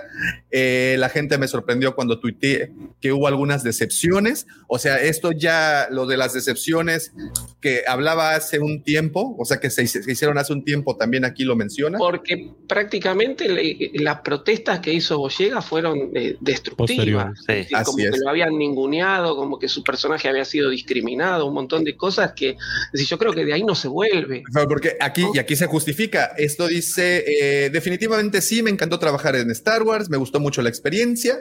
La gente se sorprendió cuando tuiteé que hubo algunas decepciones, pero hombre, mi generación de actores no es la misma generación de actores que vino antes que nosotros, que esbozaron la experiencia al completo para que siempre fuera perfecta. No, pues es que fue generación Mazapán, caray. O sea, ¿tú crees que no hubo. Vas, Checo, vas, Checo, kill it. No. échale, échale, échale, échale, échale. Vamos, vamos, venga, venga, venga, venga, venga. No, di generación Mazapán, ¿qué más? No, ¿tú crees que, por ejemplo, Mark Hamill, eh, Carrie Fisher, este, Harrison Ford, no sufrieron eso? O sea, de que. Y todavía peor, porque no existía la pantalla verde. Yo creo que tuvieron que trabajar al triple, caray. Aquí ya tuvieron ya en un set, ambiente controlado y todo ese tipo de cosas. Y pues. No, generación pues, Mazapán. Ok. Con whisky Yo en mano y todo. Sí, un, sí, sí. Un, un tema aquí interesante. Lo que yo sí creo que se podría quejar el señor John Boyega es justamente de que a su personaje le quitaron importancia. O sea, en, en la primera película era los principales, ¿no? Teníamos a, a, Rey y a él como los personajes principales. Incluso el Poe? mismo Poe creo que tiene un poquito menos de carga que ellos. Es mi impresión. Y ya para las dos siguientes cintas fue perdiendo. Y bueno, para la siguiente perdió para el 8 y para el 9 pues ya era un... Era, hoy era el tercero ahí en disputa, ¿no? Entonces... Oye, y, y, y todavía quedó la, la, la duda de que qué era eso tan importante que quería hablar con Rey. Pues que él era sensible a la fuerza también. Sí. Todo, yo en algún Porque momento de la película pensé que le gustaba Paul Dameron, güey, o que habían tenido algo que ver. Oye, Incluso pues hecho, se ve la, escena de celos, güey, de que, que este, quieres que me vaya yo para que hablen ustedes a gusto. No, no, no, no, no. No, pero. De hecho, por ahí comentó este el Paul Dameron, ¿no? Sobre esa, esa, esa posible, Vertiente. ajá, de amor. El bromance. había este Hasta un movimiento había había, había dicho que él este, había propuesto a la, a la producción eh, justamente por todo este movimiento que se había generado en las redes de, de la relación Un narco entre y Finn, él había propuesto profundizar ese tipo de y le dijeron que no, que definitivamente no. Le pasó lo mismo que a Rose Tico, nos la metieron hasta por la lengua en el episodio 8. Y en el episodio 9, pues, pues ya ni casi, no, pues quién sabe, ya saqué. O sea, Pues es que también ese arco que, que fue muy forzado, por cierto, entre No. Rose y, y este y Finn, ese beso tan innecesario, o sea, Por si ni al caso, güey. Era como que para quererse desligar de, de Rey, porque también te pudo haber dado la idea de que uh, y- era un interés amoroso. Pues eso siempre pareció, ¿no? Como que él Exacto. tenía Es más, en Rise of Skywalker también es, oye, pues es que tú me gustas, amigui. Y ella, no, pues a mí me gusta, me gusta el, me gusta el protagonista, perdóname. Disculpe. Digo, hasta Te quiero. Star Wars casos, Pero como amigo. como Condorito de. Lo- Y bueno, ¿recuerdan el, este especial de Navidad de Lego que Ah, apareció? joya. eh, y ahí aparece Demasiado justamente eh, ¿es sarcasmo? No, no, no, sí ¿Lucifer me Favor? gustó. Está- Ah, está- está- no, no, yo, yo pregunto por, por, por, ¿Que ¿Es Ah. una joya? Es una joya. El de Lego está bueno. y ahí aparece, sí, sí, sí, este, perdón, para acá, no para acá. para otro lado, güey. La gente sigue diciendo que tú y yo estamos locos. Sí, sí. Este, ahí aparece eh, Rey entrenando a, a Finn, ¿no? Ah, fin. Digo, no es canónico, se sabe que las cosas de Lego no se toman realmente como canon, pero la posibilidad de que Finn hubiera desarrollado algo más, ¿de verdad no creen que hubiera avanzado esa idea? Si tú ves The Force. Awakens, Finn fue un oponente contra Kylo, o sea, le dio bola a Kylo. Entonces, parecía como que Finn iba a tener cierta, cierta magia, ¿no? El problema es que le, le- ahora sí como la rola, ¿no? Le cortaron the las alitas, O sea, le desconectaron y se acabó. De hecho, Entonces, desde el mismo tráiler es el primero que sale encendiendo el, el- el lightsaber, ¿no? es- exacto, entonces uno dice, oye, este es un trooper entrenado que, que pues a lo mejor puede tener ahí magia, ¿no? Y después simplemente, pues no, siempre no. No pero es- Hazte no- cuenta cómo Ryan Johnson no supo Igual- qué hacer con el personaje, güey. Sí. Ni con Pero es que- es lo mismo. También, Entonces, también el mismísimo JJ decía que, ¿y tú qué hacías en la base de Starkiller? Ah, yo era, este, ¿cómo dice? Afanador. de limpieza. sí. Sí, O sea, sí, te- tenían un personaje que cosas- podías explotar.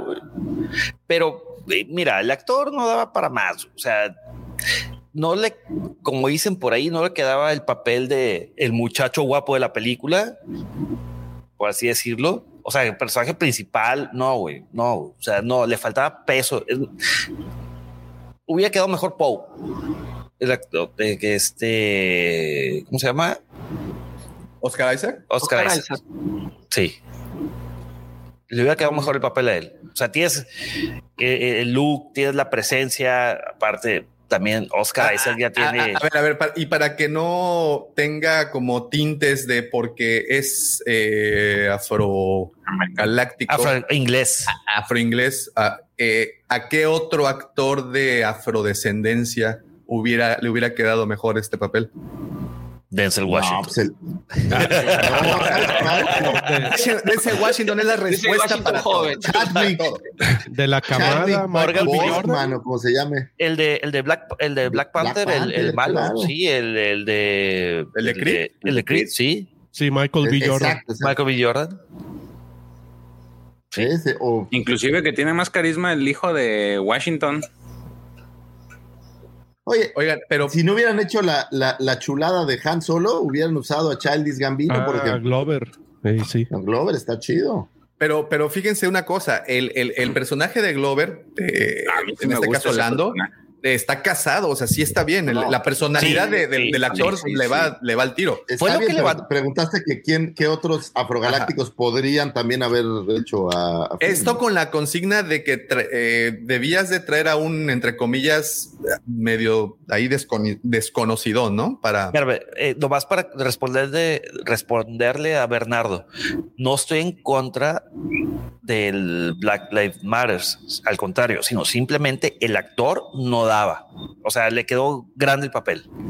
Ah, bueno, yo, yo ahí sí estoy en desacuerdo. Yo creo que para lo que era el personaje estuvo al, al, al fregazo.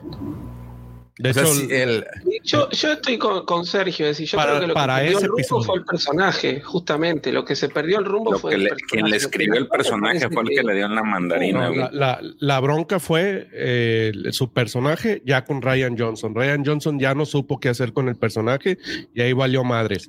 Pero en el episodio 7, la premisa del personaje a mí se me hizo, incluso el, el humor que maneja, eso, eso que comentó Pepe, ¿no? Pues, ¿y qué hacías tú ahí? No, pues era el del aseo. Y ah, vamos a usar la fuerza y que Han Solo dice, no, así no funciona esa madre. A mí todo eso me encantó. güey. El pedo fue con Ryan Johnson. o sea, no, le- no se le dio la continuidad de vida. Sí. O sea, quiero hacer solo una Acábatelo, pregunta. Lucifagor. Expláyate, güey. Entonces, Sí, estoy de despotrificando acuerdo que la Ryan culpa es de Johnson. Ryan Johnson. Sí. Sí, yo, yo siempre dije que no iba, a no iba a defender lo indefendible con Ryan Sí. Johnson. Y esa es una de las cosas. Pero es la culpa de la película en general, ¿no? Porque pues Ryan escribió Sí. la historia. Sí, no, entonces no, ni cómo ayudarlo. Ahí nos vemos. Solo me falta, a ver, Es más, yo me acuerdo cuando vi esa sí. película, cuando vi esa película en, en la escena esa, cuando se va a estrellar contra el, el- el cañón ese, dije, uh, eso Creo iba a levantar. Fue la última pelea y aún así también a muchos les quedó de ver. No, no, dije, no, eso va a levantar al personaje así bien machín y ya, pues no, no, no se sacrifica, y- pues sí. Hasta eso le cortaron el sacrificio, güey. sí, está cañón. Pero bueno, Davo, ¿no te Sí. vi a ti? güey? ¿Sí es culpa de Ryan Johnson? Digo, Híjole. no, no, No, no estás vi- lista para- no están, no están listos para esta conversación. Ahora, independientemente de todo esto, creo que va a ser difícil hacer una algo más con Star Wars, porque en qué momento del tiempo lo situarías. No, pues Como posterior. está Bueno, ahora, yo eh, no sé, a lo mejor la, la, la frase esta trillada del tiempo lo cura todo, porque eh, si recordemos a Hayden Christensen, una buena parte del, del fandom lo odia, bueno, o lo odiaba, Lo y ahorita odiaba. todos están encantados que va a regresar y hasta estaban rumoreando que iba a estar en el episodio 9, pero en su momento le dieron con todo. Y tan así que le truncaron la carrera. Sí, sí, cierto. Oye, eso es. Pues sí, pero es que salieron cosas peores, entonces te olvidas de las malas cuando salen. O sea, te- te- no, Disney nos hizo el favor de traernos a Rose Tico para poder olvidar a, a Jar. O sea, mejor con. sí, No, no O sea, estoy es tan eso. seguro. un clavo saca otro. A, clavo. men- ¿no? a menos a nivel actoral, no. Ok, ok, ok, ok.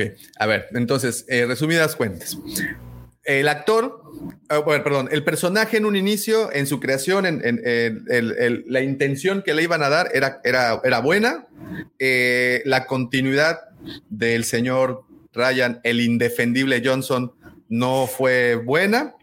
Eh, y se este, conjugó con el hecho de que John Boyega posiblemente no haya sido buen actor, aunque yo también creo, de, estoy de acuerdo tanto con Checo con el profe, de que fue un buen cast, porque el tipo, pues sus, sus rasgos, sus, sus, este, ¿cómo se le dice? Sus facciones son muy amables, sobre todo con, cuando se trata de una película para, para, para niños, en general está enfocada para allá, pues es un tipo que, que, que, que se les que es familiar a los, a, a los niños. Entonces creo que sí fue un buen cast, pero pues definitivamente eh, a lo mejor el talento actoral no le dio para más y, y se derrumbó. Ahora, Acaba de ganar un premio, ¿no?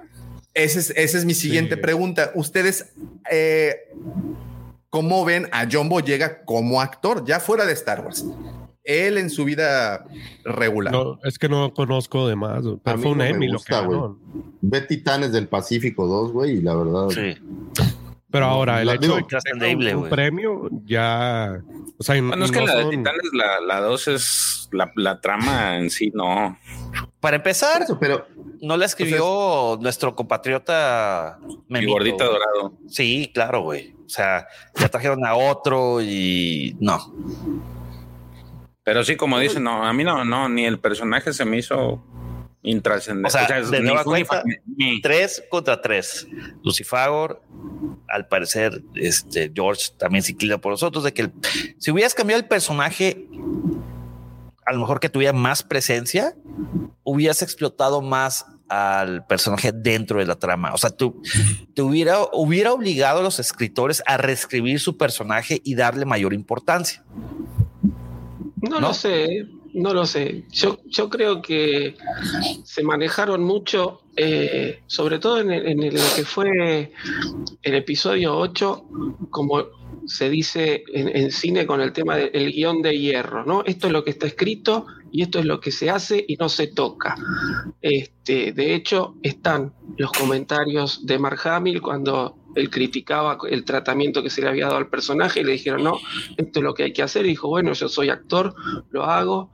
Está la anécdota de Oscar Isaac que dijo, este, avancemos con la relación entre Finney y Poe y le dijeron que no. Es decir, esto es lo que hay y esto es lo que hay que hacer, ¿no? Entonces, eso se llama en la jerga el, el guion de hierro. No se puede, no nos podemos este, modificar lo que está hecho, lo que está escrito. Si hubieran puesto a otro actor como Finn, yo creo que también se hubiera eh, desaprovechado. Hubiéramos puesto, porque hay, es decir, a mí particularmente no, no me disgusta o llega como actor. Reconozco que hay actores que son mucho mejores que él, pero creo que el personaje también se hubiera desaprovechado habiendo puesto al mejor actor de la generación. Así que este, no, no, no me parece que, que con otro actor con más presencia el personaje hubiese. Porque, porque lo que perdió el rumbo ahí fue el personaje y no lo hubieran reescrito. No sabían qué hacer. En episodio 8, eh, toda, todo la- el, el arco que tiene Finn es algo que si lo quitas, no nos, no, no, nos perdemos nada. ¿no? Entonces, Mira, porque inclusive ganó hasta un premio se hubiera desaprovechado. Sí, perdón. Sí, a, a eso me refiero. O sea, ya como actor, pues yo la verdad no lo conozco en otros trabajos, pero sé que ganó un premio que no es cualquier premio. A ver, les pero, va. que- pero- pero en Star Wars, en la, en la primera ganó un, un premio BAFTA como estrella No. emergente. No, pero yo, yo digo este año. Ahí les va, ahí, le- ahí les va su carrera. Fue una Eh, serie, ¿no? Inicia en el 2005 con un cortometraje llamado Riding with Sugar. De ahí en el 2011 una serie para la televisión inglesa llamada Becoming Human. En el 2011 Attack, Attack the Block. Es en, no, no, no, no, no, ni por acá me pasa. Eh, la televisión también en el 2011 eh, en, cap- en un capítulo de La Ley y el Orden, versión eh, inglesa. En el 2011, muchas cosas en el 2011, de hecho, eh, The Brick, Junkheads de, televisión. En el 2012, My Murder, igual televisión. Eh, igual una pequeña película inglesa, Half of a Yellow Sun del 2013. Igual televisión, The Whale para, para Inglaterra, Imperial Dreams. eh, eh, Life Another Day, una televisión. 24.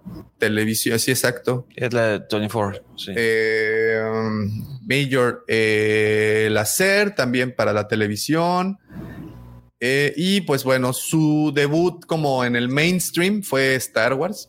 Este, definitivamente. Small ah, Access, salió la de Circle con de- Tom Hanks y Emma Watson.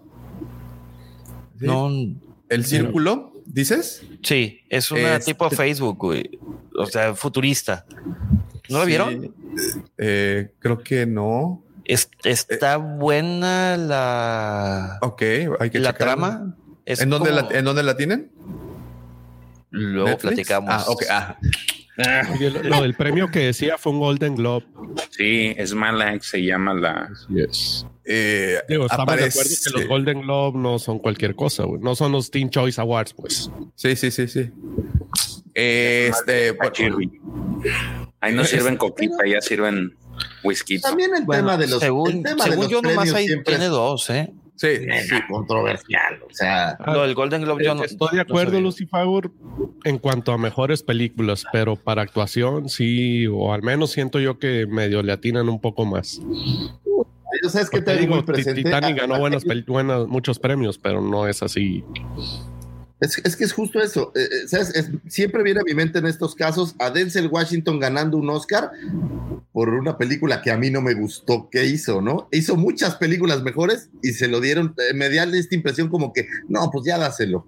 Leonardo DiCaprio, güey. Leonardo DiCaprio, por ejemplo, en The, Departed, güey, un peliculón, güey. La neta. Este, tiene otras también y se la dio por Revenant, que muy bien, digo, fue sí, pues, el chivo y o sea, El aviador. el aviador. Wall Street. O sea, yo, yo creo que los premios, es más, honestamente creo que tienen un tinte un poco político y también estas cosas siempre juegan por ahí. Eh, por eso creo que los premios no siempre es, es ¿Un buen es, parámetro? eh, el, el mejor parámetro que, que tenemos. O sea, la película pues más taquillera, pues también va a tener algo que ingerir ahí, ¿no? Digo, eh, Titanic es un ejemplo. A mí no me parece una gran película, digo, sí se ve bonito y todo, pero O sea, a mí me pasa. Digo, la producción estuvo premios. buenísima, güey. La producción estuvo buenísima, la de Titanic. O sea, A mí eso todos de los premios, Perdón, sobre todo con los Grammys me pasa, güey. Ya con la actuación como que les hago un poco más de caso.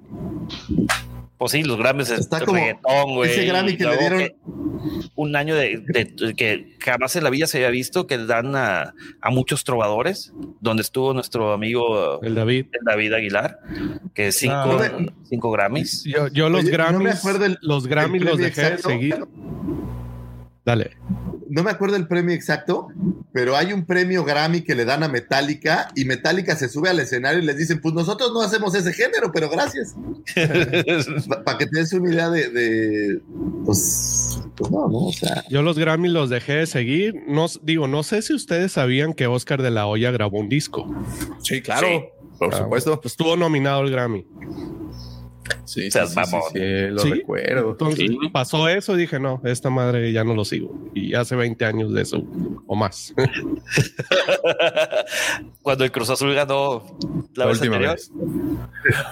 Oigan, y, y, por ejemplo, ¿creen que John Boyega sufra de este maleficio de otros actores que han aparecido en Star Wars, que se encasillaron mucho en el papel y que ya no pudieron escapar de ahí? Mark Hamill, por ejemplo. Y se me hace que la va a sufrir más Daisy Ridley. güey. Más que John Boyega. También. Yo Sí, creo que sí. Pero de- de- sí, pero Daisy Riley ha, Ha hecho más cosas. De sí. hecho, ha hecho más cosas que, que John Boyega últimamente. ¿eh? no, pero John Boyega trae tres películas, güey. O sea, no, trabajo no, No, creo que le pero, falte, pero no, pero esta Daisy Riley más. Ahorita te digo. Bueno, no, No, sé. pero yo no creo la, la van a sufrir mucho los dos. La película, la del expreso de medianoche. Ella es, que es sí, actriz. eso te digo. Ah, bueno, Ofelia también. también hace. No, mira, ella, de hecho, su carrera literalmente empieza en 1991. Ella a la edad de, pues no había nacido, porque nace en el 92. no sé qué No, le pasó empezó a en ella. 2013. Estaba su madre embarazada luciendo la panza. Eh, pero bueno, empieza en el 2012 eh, con Asos África, cortos, igual televisión, mucha televisión inglesa. Eh, y pues sí, también, al igual que Boyega, su, su, su rompimiento al mainstream fue Star Wars. Star Wars. Pero de ahí empieza con Asesinato en el Expreso de Medianoche, Las Travesuras de Peter Rabbit, que bueno, ahí fue su, su voz. Este tuvo también por ahí. eh, La de Chaos ah, Walking, que Es la a mí- última. Eh, ajá, a, a mí me aburrió mucho que sale este Tom Holland también, el personaje de Spider-Man. Sí. Es, está aburrida. O sea, Yo la no premisa me la vendieron muy bien, pero ya cuando la ves, ah, No, yo creo que las dos, los aburrida. dos, tanto John Boyega como Daisy Ridley, la, la van a sufrir mucho. Pero desca- destaco a Daisy Ridley porque ella era la protagonista. claro. Pero yo, yo pienso diferente si lo comparas con Mark Hamill. La cantidad de producciones que había en los tiempos de Hamill es infinitamente diferente a lo que se produce hoy. Y entonces yo no creo que, es más, tú velo, todos han tenido chamba. O sea, Oscar Isaac, Adam Driver ha estado hasta en la sopa. Entonces yo creo que todos ellos van a seguir chambeando porque aparte eh, hay muchas cosas que se hacen, ¿no? Hay mucha producción. Ahora incluso con Netflix o con Amazon, puta, es, no solo son los grandes estudios, sino tienes todas estas plataformas que están trabajando. Entonces yo, yo no creo que vayan a sufrir de, de como Mark Hamill. Que va a ser difícil que cuando los veas en pantalla no veas a Fino, no veas a Rey, eso seguro. Eh, pregunta, Pero creo que chamba van a tener, ¿eh? pregunta rapidísimo para Pepe y para George. Saludos, acabo de llegar. ¿Ustedes creen que nerfeen a Throne? Dice ULB, perdón, 2731. Eh, nerfeen a Throne en la serie de Ahsoka y felicidades por la sección de cómics. Gracias, gracias. Muchas gracias. Muchísimas gracias. Les dejo, les dejo esa pregunta. No, bueno, yo creo que es para todos porque el- Ah, ok, ok. eh, Pues yo creo que sí, ¿no? Por mira, eso lo es que, que lo que suena. Yo, yo, voy a, yo voy a ser el ignorante, pero no sé qué es Es- viene de un término de gamer que es cuando tienes un arma poderosa, nerfear es que le quitas poder. Eso es nerfear. ¡Wow! Bienvenidos a la nueva sección de Gaming con Esa Pepe Mendoza. Oh, ne- necesitamos una sección de prólogo millennial, Pepe, también ahí. Sí, es. Esa Pero no, encargado pero- tú, no, no, no, Pepe. De Pero- glosario, pero- glosario, perdón, glosario. Pero ese viene ya de- de- del gaming. Ya, o es- sea, ya es viejo eso. del gaming online, sí. No es Oye, nuevo. ya es viejo de hace 10 años. Güey, este, es que ya. Este, Bueno, es para que mí ya 10 años ya es. no es viejo, güey. es 10 años es que lo acabo Es de comprar década, ayer, güey. güey. 10 años, el- 10 años para mí es que lo acabo de comprar ayer, güey. Así funcionan las cosas en esta casa. Entonces, eh, en fin, ok. Pero te acabas Eh, de comprar ese- hace 10 años, por eso te lo acabas de comprar. Te la acabas de comprar, güey. Bueno, y, Esa- y la, y la respuesta que esperan, yo espero que no. Sí, Ojalá que no, ojalá que no. Ojalá que no, porque si no, se le, se le viene el fandom encima. sí, encima, exactamente. Pero, manchín. Profe Sí, así con Rebels. Eduardo Ramírez, ¿cuándo vuelve Star Wars con amigos? Mira, Who knows? no depende, no depende de una sola persona. Y bueno, el otro día me lo, me lo preguntaban por Twitter. Este, y bueno, cada uno está haciendo sus cosas a nivel personal, a nivel profesional. La pandemia nos, nos impidió juntarnos como queríamos y bueno, no sé, no sé. A ver, las cosas no duran para siempre tampoco, ¿no? Entonces, este, es- y más cuando, cuando esto uno lo hace eh, por gusto, por hobby. Entonces, este, no es que tenemos un patrón que nos dice, eh, yo le estoy, estoy pagando tanto para hacer un programa. Entonces, a Por, veces, por eso, por eso llegó la cueva del Wampa y le puso un contrato al profe. Sea, claro, por eso yo soy el único que Próximos recibe 10 años. remuneración acá. Este, no, no. ¿A ustedes les dieron contrato. contrato? Ahí está el Me, contrato. finito. me hiciste firmar Profe, algo más grueso. Profe, le dije que eso no se puede hablar aquí. Este, no, ¿Ustedes no, les yo dieron eso, contrato? este, Oye, Sergio, tú, tú- estoy, tienes estoy contrato, agradecido. No, más tú tienes contrato. Déjame voy con el sindicato, güey, de podcasters. Oye, Oye, ¿te, hizo firmar corta la transmisión, corta la transmisión. Este, más ¿Te allá, dio más contrato allá a ti, George? No, los, fíjate que los- los- los voy a mutear porque no dejan hablar Estamos profe. teniendo problemas dejan técnicos, hablar, no Me jóvenes. dejan hablar, a ver, y yo que, que- me preguntaron a mí. Este, no, Sí, no, sí, sí. este, no, más allá del chiste, por eso estoy muy agradecido este, por, la oportunidad que ustedes me brindan todas las semanas, ¿no? Este, porque es algo que uno hace con, mucho cariño y, que disfruta, ¿no? Y, bueno, este, y hay que ir tomando las cosas que nos da la vida como, nos la dan. Yo siempre dije, no, no, nunca me, eh, nunca me imaginé que alguien quisiese escuchar lo que tengo que decir, ¿no? Y sin embargo acá estamos y seguimos. Entonces, bueno, tomemos las cosas que, que se nos dan, si en algún momento se da la oportunidad, volveremos, este, pero no, no, no puedo saber el, el tiempo, lamentablemente no, no depende Profe, de mis... Profesor, sería un crimen no escuchar lo que usted piensa. La No, verdad. Ay, Barbero, después de lo del contrato, ya, o sea. Estoy haciendo puntos para ver si, si, si, si salta para acá un contratito, güey, o algo. Oye, güey. pero luego atado, van a decir que la cueva del Wampa es como la rompehogares, güey. O sea, eh, eh, estamos con amigos de Jedi, de No, no, Sid and the Rebel. O sea, hemos, hemos desmembrado, no, hemos tomado lo que, lo mejor que hemos visto No, y les allá afuera para agradecemos, este, integrarlo a este mundo. es- No, les agradecemos por darnos el espacio de poder eh, hablar este, con no, ustedes. no me voy a olvidar amigos. más eh, cuando, cuando me. Ustedes fue para el, el episodio número 100 que yo estaba viéndolo como espectador y me llega el mensaje si, si me quería unir a la, a la, a la- a la reunión y realmente fue algo que, que me emocionó mucho. Y bueno, y a partir de ahí seguimos, ¿no? Entonces este, estoy muy eternamente agradecido. Oye, el, el- la cueva del Guampa es el Javier Talán del YouTube. ¿Quién es ¿No ese saben güey? quién es? No. Ah, investiguenlo, se los dejo de tarea. Un saludo para, para Luis. Oiga, profe, yo, yo tengo una duda. ¿Sus alumnos lo, Sí. lo escuchan? No sé si me escuchan. Pero no, eh, no sí le hacen saben. conversación de repente de... Sí saben porque, porque yo este, a todo, no, esto no lo oculto. Este, y todos mis alumnos conocen mi, mi pasión por Star Wars. De hecho, ahora que estoy dando las clases de modo virtual, eh, el StreamYard no me deja porque hay que tener una pantalla verde, pero yo las clases las doy por Zoom, que no sé por qué, no hace falta tener pantalla verde, y está siempre la foto de mi biblioteca atrás, con el casco y todo lo que... Es decir, que ahora no estoy ahí, evidentemente. Pre- le pregunto, le pregunto eso porque no sé, digo, aquí en México de repente sí se acostumbraba de que le llegaban por ahí al maestro para, pues no sé, unas calificaciones, un parillo por ahí. No, En vez de una manzana, le daban un mando acá. Eh,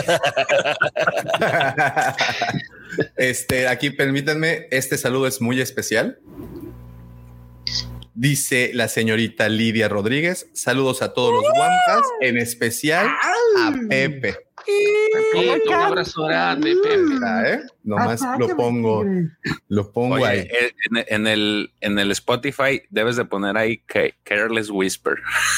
Ah, ok, ok. Oye, o esa de You got the check. Tun, tun. Yo nada más, volviendo al tema de Star Wars con amigos, yo después de haber visto una foto ahora en la semana de que alguien salió del destierro, este, tengo fe en que, en que en algún día escucharemos de nuevo Star Wars con amigos. Entonces ahí sí, Ojalá, salúdame, salúdame a toda la banda. Les mando, les mando. Muchas gracias. Eh, Déjame nomás contestar el, el, el mensaje. adelante.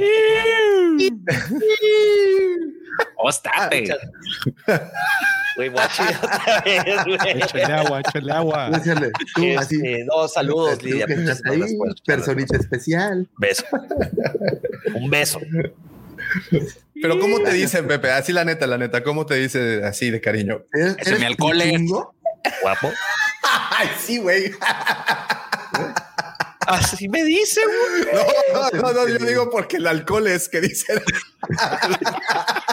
Mi alcohol es... El tío Chupes. Ay, no, no, no, no, no, güey. Le dice el Chupaca. El chupaca. Ya, ya ahorita que, que mencionan esa broma, yo tenía un grupo de amigos en mis tiempos más extremos de alcohólico. Eh, uno de ellos sí voy a decir nombre, aunque no apellidos. Éramos, a uno le decimos, le decimos el Tilico, Julián y yo. Entonces la banda nos conocía como el Etílico, el Chupián y el Alcosta. Ya ven. Qué Ya fuerte. Sí, pero se reformó, lo cual está bien. Sí, sí, sí. Vale, Pues sí. En tu Pues caso, sí, ustedes que ya van como en el quinto piso, güey. O sea, uno que apenas está empezando a vivir, por favor. Oye, ahora, ahora entiendo por qué Kailito siempre está como jetón, así como puta, siempre lo traes bien servido. No, güey, el vato es el que va y compra el Six, güey, al Sorianito de aquí, güey. De que el vato llega así con un 12, güey. Un docecito platicador. Pues bueno. Pues bueno. Muy bien. Eh, ok, Bueno. pues ahí está. Como su traje de Este, banda, ¿no? en, algo de Star Wars, en algo de ejecútales la orden 66, profe. Oiga, Sí, profe, no- perdón, no perdón, perdón, perdón, perdón, profe, pero todavía tienes con, todavía, ¿eh? todavía tiene contacto con ellos. O sea, todavía se hablan Sí, de vez sí, en sí. cuando o algo, o ya no hay contacto. No, No, claro. sí, sí, sí, sí, sí, sí, nos conocemos hace más de 20 años. Sí, sí, sí, tenemos contacto. Sí, sí. Eh, Dice No es Jorge es que Sánchez. nos juntamos para hacer el programa y, y nada más. No, sí, sí, sí. Dice Jorge Sánchez, profe, eh, espero que no se olvide del meme de la hamburguesa que hice del episodio 3. Ah, eso es buenísimo. güey. Muy, muy, muy. ¿No la tienes por ahí? Yo la verdad no lo vi. Ah, bueno, yo me refería a la analogía de Ah, la analogía sí, pero eh, eh, Jorge dice que hizo un meme. La verdad, pues No, recuerdo haber visto el meme. Yo tampoco. Muy bien, pues ahí fueron todos los saludos, opiniones. Muchísimas Tampoco, gracias. una hamburguesa. Muchísimas, muchísimas gracias, Iker. Eh, y pues bueno, ya nada más para finalizar con el tema del señor Boyega, que creo que ya le dimos más, más Tiempo. más, más tiempo del debido. Eh, pre- dos preguntas. Una, eh, definitivamente el personaje, si ustedes le cre- creen que si le hubieran dado un tratamiento diferente, el personaje hubiera trascendido. Yo sí. No, es Yo creo Carlos que sí. Disney.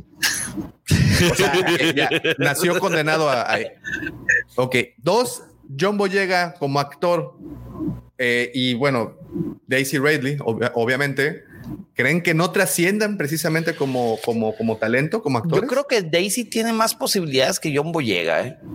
John Boyega, como lo mencionó acá mi querido Lucifago, ahí, de que en, en Titanes del Pacífico 2, eh, no, no, o sea, no nada trascendental. Daisy Riley, por ejemplo, en eh, Asesinato en el Expreso de Oriente, estuvo bien. La película me entretuvo. Ok, ok, ok. Muy Yo bien. Y todo- yo te- yo preguntaría algo. que hagan, ¿no? Es decir, qué películas hacen. No es lo mismo Es- hacer este Asesinato en el Expreso de Oriente o, o Ofelia, por ejemplo, este, que Titanes del Pacífico 2. Pero Yo aquí no la te- pregunta yo- es bien facilita. Si hoy te levantas y hubiera en la cartelera una película de John Boyega, una película de Daisy Ridley y una película de Mila Jovovich, ¿cuál ibas a ver? Yo creo Sí, que ninguna, me queda claro. Me queda claro. Si esas son las únicas opciones, ¿cuál ibas a ver? ahorita en pandemia no arriesgaría mi vida, pero Me espero. No, es decir, me espero a que, Pero salgan, me Guarda esa lana, güey. a que salgan en Netflix y a ir ya. a ver una película por ellos como actores, la neta. In Any Gift Sunday, a lo mejor mil. Mila, sí. Pues claro. No, al menos sabes que va a haber presupuesto para destruir. Ya Deja sabes. tú, güey. bueno. Antes era clásico que en Mila, güey, salían cueros, güey. Aunque sea una escena. Y eso pagaba la película, güey. Que aunque fuese un churro, güey. No, pagaba la película, pagaba las palomitas que le pagaste a la persona que te acompañaba. O sea, simplemente querías Bueno, ir oye. por ver a Mila, güey. Pero pues Mila no tiene más que churros, ¿no? O sea, no Pues, sé el si- quinto elemento, la el de quinto- el elementos, quinto elemento es una cosa bárbara. Ah, Tienes razón. Este. La de Monster Hunter no les gustó. Ya La la de. Juana, Juana- a mí me gusta Sí, mucho la de, eh, la de Juana de Arco, también me gusta. Ah, mucho. también esa es buena. La de Resident Evil está, digo, ya sabes que es un churro, güey. Es como las Fast and Furious. Claro. Están buenas, güey. patear, sea, ¿eh? te entretienen, güey. Te entretienen. O sea, sabes a lo que vas, güey. ¿Qué, qué esperas ver en Fast and Furious, güey? A Superman, güey. Poesía. No, No, güey, pues vas a ver ahí. Sí, Carros, claro. moda y rock and carros, moda y rock and roll. Son Oye, eh, películas a las que uno no les pide nada y como nada te dan, uno sale satisfecho. No, es que yo creo que son películas en donde te, te- te- en donde te apagas el cerebro y ya. y Oye, O sea, Pero es también- desestresarte, güey. Hay veces No que no esperas nada y aún así te defrauda. Dice Alfredo Ferrat, yo solo le veo futuro a Driver y a Isaac. Y bueno, justamente hace eh, dos noches veía la del infiltrado al Ku Klux Klan. Ah, sí. Y, y qué buena es, ¿eh? Adam Driver creo que sí, sí es un muy buen actor. También vi esta, películas. la, No, la que está- sale con esta Scarlett Johansson, la de un- la, La historia del matrimonio. La historia del matrimonio. Yo, Sí. yo aquí Es- tengo ese un no fan vi. en casa de. Uy, Adam esa yo la vi justamente en un periodo que no debía haberla visto. Ahora. Y- Por eso y- mismo no la vi. Y, y Oye. rájatelas, madre santa. Y, a- hasta en comedia con la de Lucky Logan. No, y tiene la otra Consolidado película. como, como actor La dramático. de los muertos no mueren también está cagadísima. Ah, sí. Ay, a mí me no la he visto. ¿Qué tal está? Eso es ¿Sí con está Bill buena? Murray, ¿no? Sí, con Bill Murray. Con Bill Murray. Sí, sí. No, y luego también Oye, tiene ¿han otra, también cómica de que son hermanos, güey. Este, ¿cómo se llaman? Eh, La de Lucky Logan. No, Logan. no, no, no. No, otra, ah, otra, la de. Ah, que sale Ah, con este es actor de comedia también, sí. De Ah, que muy resulta buena. que La- al final su la esposo, su- el papá de su sus papás se mueren, ¿no? Y los, su, su los papá hacen- se muere. Y entonces junta a todos los hijos y ahí suceden cosas. Es y al final tiene un clip, tiene un plot twist, güey, bastante divertido, güey. De que, ¿what? También salió con ¿no han Liam. esa, ese sketch que hacen de Saturday Night Live, donde es el jefe encubierto que es Kylo. Los dos están muy buenos. Sí, todos están bien chidos, güey. Todos queremos que es Kylo Ren. This is where I leave you. bueno. Se llama la, la película que les digo, que salen Jason Bateman, Tina Fey, Rose Byrne, que también salen en Star Wars, por cierto. Este fue la, la doble de, de Padme. Jane Fonda sale, Timothy Olyphant. This is where I leave you. Ese es el comentario, el comentario de la mañana, se lo lleva mi querido Luis Ya me salí de mis clases. Ya me salí de mis clases en línea, es más importante hablando de Star Wars. Bien, Luis. Eh, profe, usted no puede. Nos eche, que no nos eche la culpa de que no aprueba porque se, se no vino No, a no, escuchar no, a no, pero nosotros, profe, ¿eh? usted puede estar con nosotros entre semana hablando de los siguientes cómics de Vader. Nomás díganles, ahorita vengo. No les Eh, importa a los alumnos. cuando, ah, nosotros ahora en un mes, un mes y medio tendremos el, el receso invernal. Ahí les prometo que los acompañaré en un programa. En esa Volveremos a hablar de los cómics de Vader. Ya dijo, ¿eh? Este, pero, pero no, ahora en la semana realmente eh, se me hace difícil porque doy clases a la mañana y a la noche. Entonces, este, eh, se, me hace, se me hace difícil el, el poder hacer un, un programa durante la semana. Una última acotación de John Boyega y Daisy Ridley. Ellos dos son parte del cast de la película más taquillera de la historia. Luego entonces, seguramente van a tener chamba. ¿eh?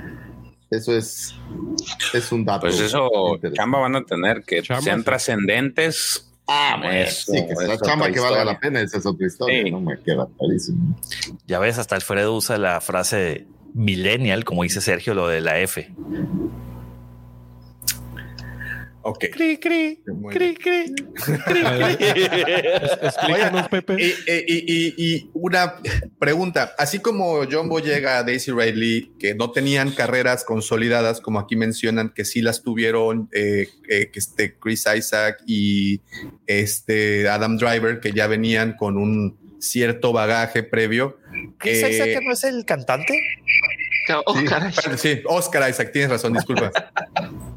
Es que eh, fue una noche romántica, Pepe, entonces, perdón, lo traigo. Oh. Ah, es que, es que esa es la que vas a poner con el mensaje que le mandaron a Pepe. Claro, sí, sí, Ahora sí, sí, we sí. get down. Esa es buenísima. No, pues es la única. Pues no, One pues, Hit no. Wonder. No, One Hit. Wonder, en fin. No, Por eso me encanta levantarme a las 6 de la mañana, güey. Pero todas estas cosas, güey. Porque tenemos, porque tenemos la Y- misma este, Ah, no, es American Express, ¿no? manera de concentrarnos que un colibrí, ¿verdad? Este, ok, muy bien. Y ya como pregunta, ¿la visa qué? ¿Ya? Eh, así como a ellos dos, tanto a Daisy Riley como a John Boyega, pues Star Wars les pasó por encima y ahí se, supuestamente se pueden quedar. Creo que lo mismo pasó tanto en la trilogía original como en las precuelas. El más claro ejemplo, Mark Hamill, también tenemos a una eh, Carrie Carrie Fisher. Fisher, que no, no, pues no salió simplemente de, de- de- de ahí. Este, pues creo que con ellos ya nos quedamos, porque pues, el resto, pues ya es obviamente Anthony Daniels, pues no cuenta tampoco. Eh, Ah, bueno, pero tienes un Chewbacca, ¿no? Harrison Ford que trascendió brutalmente. Pero bueno, es el caso que esto es tu, es tu comodín, es tu, tu, tu ¿Cuántos de carta fuerte, ¿no? que también depende quién te lleva la carrera, güey. O sea, yo, yo creo que sí tiene que ver quién te ayuda a ir tomando estas decisiones, de qué papeles vas tomando, porque una vez terminando Star Wars, eh, eh, este Harrison Ford hace Indiana Jones como el personaje principal, entonces eso lo le da un valor diferente y aquellos pues no agarraron nada así que valiera la pena, ¿no? Porque yo creo que opciones deben de haber tenido en aquel momento. Sí, cuando trabajas en Star Wars, yo creo que se abre el mundo de posibilidades para ti, ¿no? sí, yo pienso que sí. O sea, es como eh, que todo mundo quiere tener en su mismo. currículum. Trabajé en Star Wars, Natalie Portman no tuvo ningún problema. Pero este Ah, Hayden Christensen. Cuánto? Exacto, tenía, tenía, tenía ya un bagaje. Por ejemplo, Hayden Christensen, pues ya se quedó en Anakin, ¿no? Pero el Pero punto es, también- es, es igual, a, para unos les va bien y otros mal. O sea, no creo que sea la, la tragedia de Star Wars, sino es, es No, creo el que quien punto- les lleva las carreras. No, no, no. ¿Sabes complicado. cuál es la constante en todas estas? los que tenían historia como actores continúan con esta, continúan con sus carreras. Sin embargo, quien debuta en Star Wars como nuevo talento es quien se queda en Star Wars, aparentemente. Se, habían puesto a pensar más o menos por ahí. Sí, pues sea, tienes una Carrie Fisher, Iwan tienes McGregor. Iwan McGregor ya traía, ya venía de Ya- Transpotting. Ya venía de se de diga Samuel L. Jackson, este, Qui-Gon Jinn, sí, exacto, Pero, pero a lo mejor Yo creo tiene lo, mismo, lo que dice Lucifer, Ian ¿no? McDermott, Ian McDermott, por ejemplo.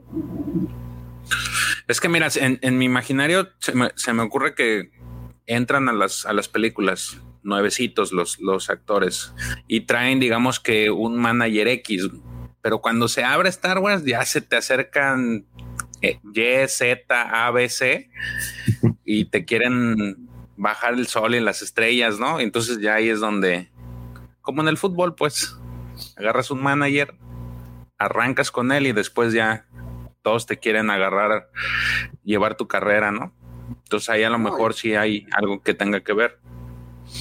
Sí, yo creo, yo creo también que, es decir, eh, no nos olvidemos que para las productoras es un negocio, ¿no? Entonces, de repente aparece un actor nuevo, ¿no? Que yo, tomemos el caso de Daisy Ridley, que, que debuta con Star Wars. Y bueno, empiezan a dar papeles. Si lleva gente, va a seguir con trabajo. Pero, por ejemplo, lo ponen a John Boyega y la película la pifia un poco, ¿no? Este, no le va tan bien. Y le van a ir dando cada vez papeles menores. Es decir, en cambio, los actores que ya vienen con una carrera previa, como Natalie Portman, Natalie Portman antes de Star Wars ya había tenido varios éxitos, de, empezó trabajando desde, desde chiquita, creo que no sé si la primera película fue El Perfecto Asesino. Es esa. Este, Es esa, la primera. y, y bueno, es decir, Natalie Portman obviamente que va a seguir este, generando eh, esta, esta, esta entrada de dinero en, la- en las productoras.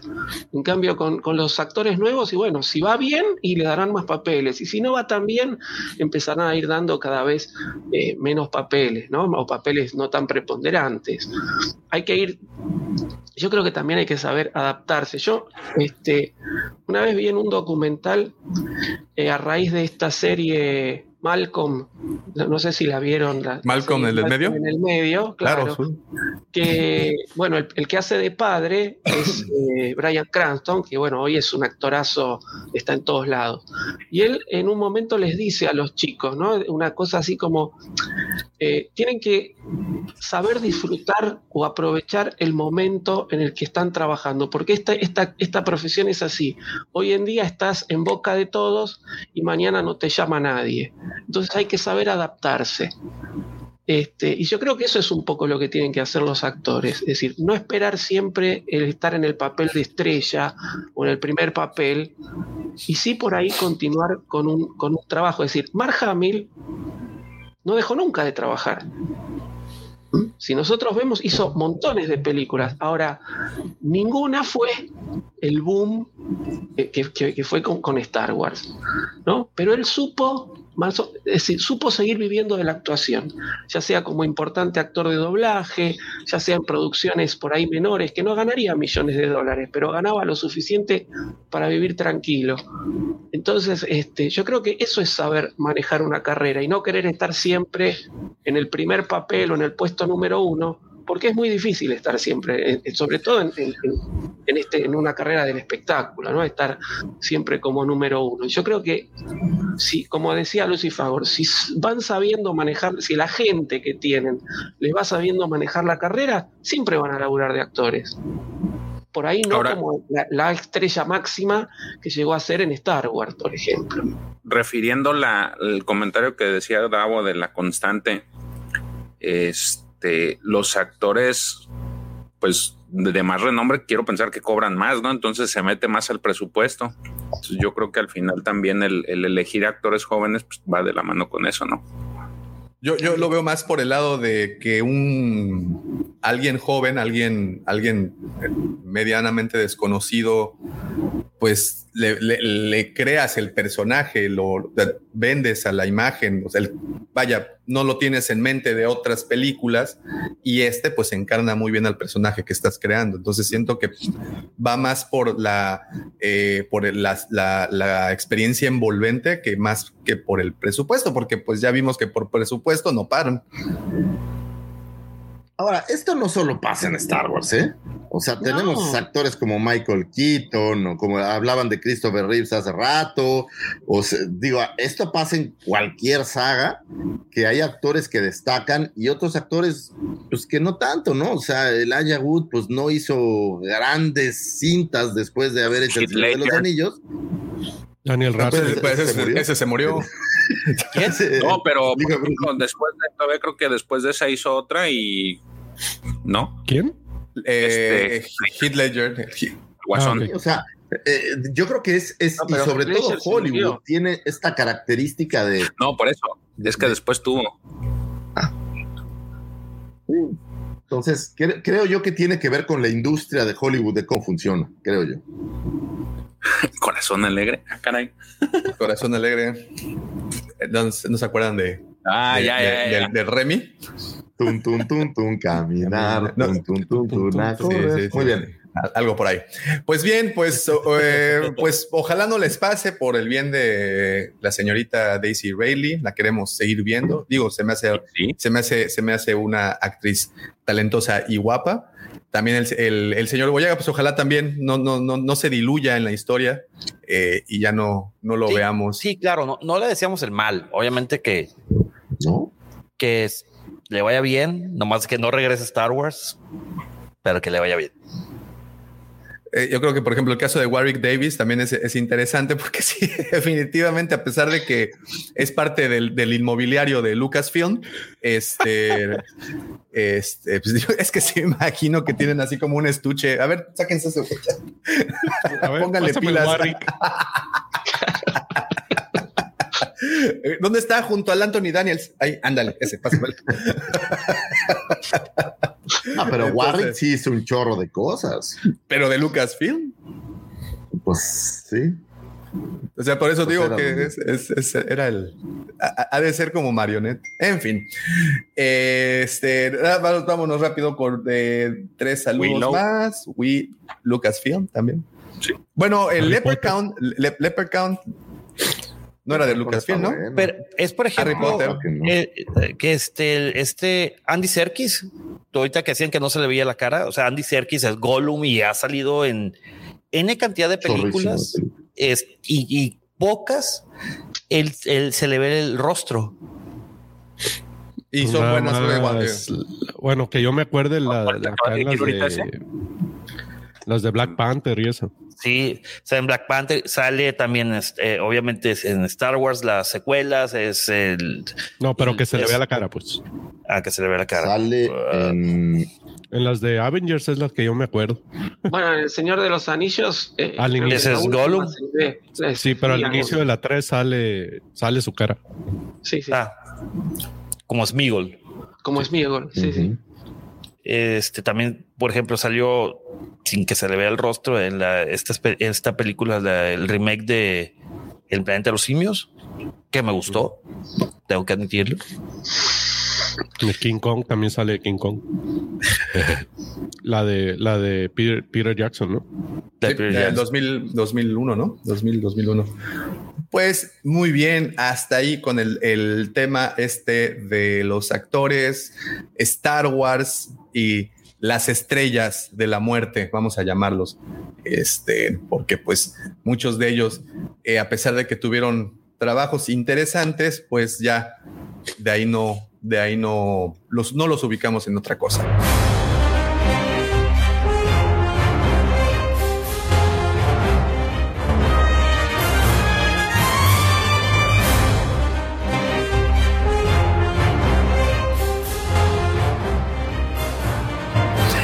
Pues bien, señores, llegó este momento en el cual eh, ustedes están aquí por eso. Nosotros ¿Las estamos aquí otra por vez? eso. No, no, no, no, no.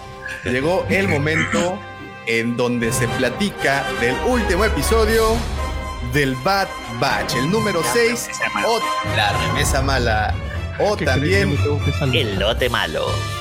llamado The Commissioned, de, The Commissioned, descomisionados, ¿sería la traducción? Desmembrados Desmembrados, ¿verdad? el título. Desmembrados. Pues ahí está, jóvenes. Yo Tuvimos solo voy a decir una cosa. Capítulo. Ahora ni me acordé. no lo viste. La neta no lo vi ni me acordé. Así me di cuenta que había pasado el episodio en la mañana que empezamos a hablar. Lo siento.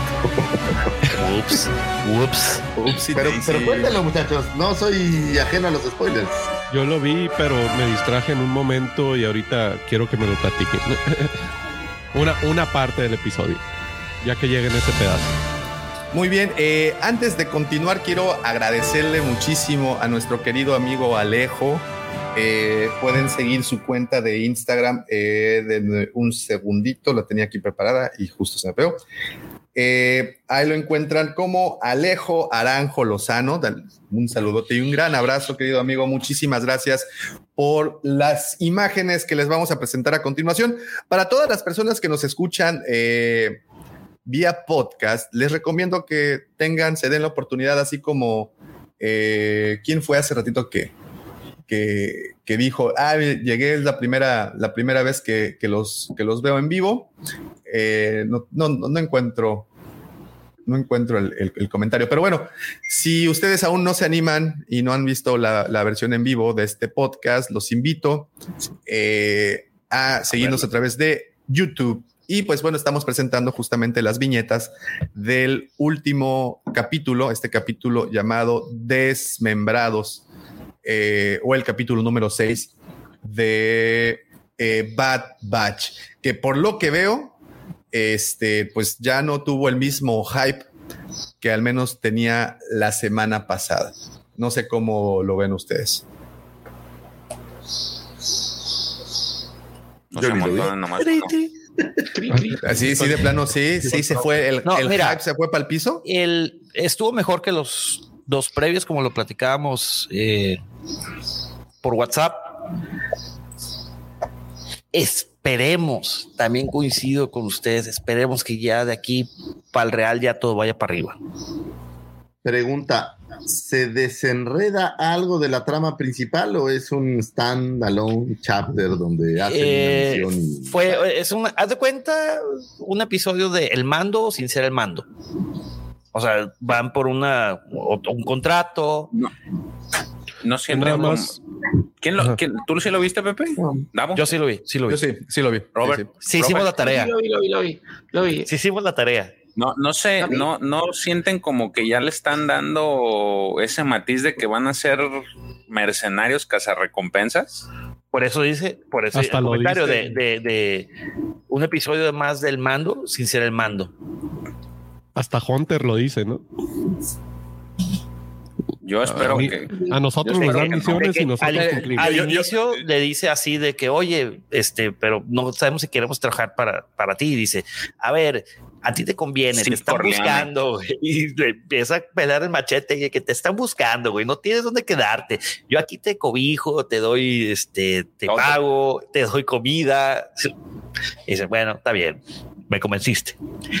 Así sí, por las buenas sí. Fíjate, yo retomando lo que platicaron un poco la semana pasada, yo ya no estuve. Este, yo cuando recién empezó esto de Bad Batch había dicho que esperaba que fuera una sola temporada, pero pues ya me da a pensar de que sí van a ser más. Están Porque extendiendo mucho la historia. sí, sí, porque digo, a- ahorita ya tenemos las guías y que ver de las Clone Wars, etcétera, pero en su momento también te metían unos episodios infumables, yo creo que peores que los que de repente vemos acá, güey. Eso sí es Sí, eso cierto. es correcto. Sí, entonces va a haber más porque ya temporadas seguramente. vanagloriamos todo, es correcto. ¿no? Oye, Pero y eso. sí, a- Y, y- tenemos que- guías de qué arco seguir, ¿no? Eh, Pero, por eso te digo, pues, es, ese cuando salieron había hasta un desorden total de que luego ya se, ya este no se había muerto ya. sí, incluso los mismos arcos te los cortaban en el segundo episodio y cuatro episodios después te los continuaban, ¿no? Entonces, pues ya. Sí, había Fíjate que yo vi el tema de Yo vi el este, yo lo vi y me, me tuve que reventar otra vez todos los, los del arco de Azoka y fíjate que ahora terminó gustándome el arco de Azoka más. yo, yo no los vi. No, Creo que nada más vi el primero. Güey. No, yo sí los vi. Trae buenos. ¿Pero ¿Ya conocen a Azoka estos chavitas o todavía no? Eh, no, el Bad Batch no. Lo que pasa es que aparecen, en este capítulo aparecen las dos chicas que, que Ahsoka se, no, no, Pero ya las conoce, todavía no. En el tiempo. No, creo que no. No. no, en este, en este episodio ya, porque eh, ahí sí, ya. recuerden que en, el, en la séptima temporada de, The Clone Wars ya las conoce. Y luego, este, eh, The Bad Batch sucede después de la Orden 66. Sí, Ahsoka es justamente donde termina eh, The Clone Wars. Ahsoka las conoce previo a, al a la, la, 3. la serie de Mandalore. Entonces, esto ya es después de.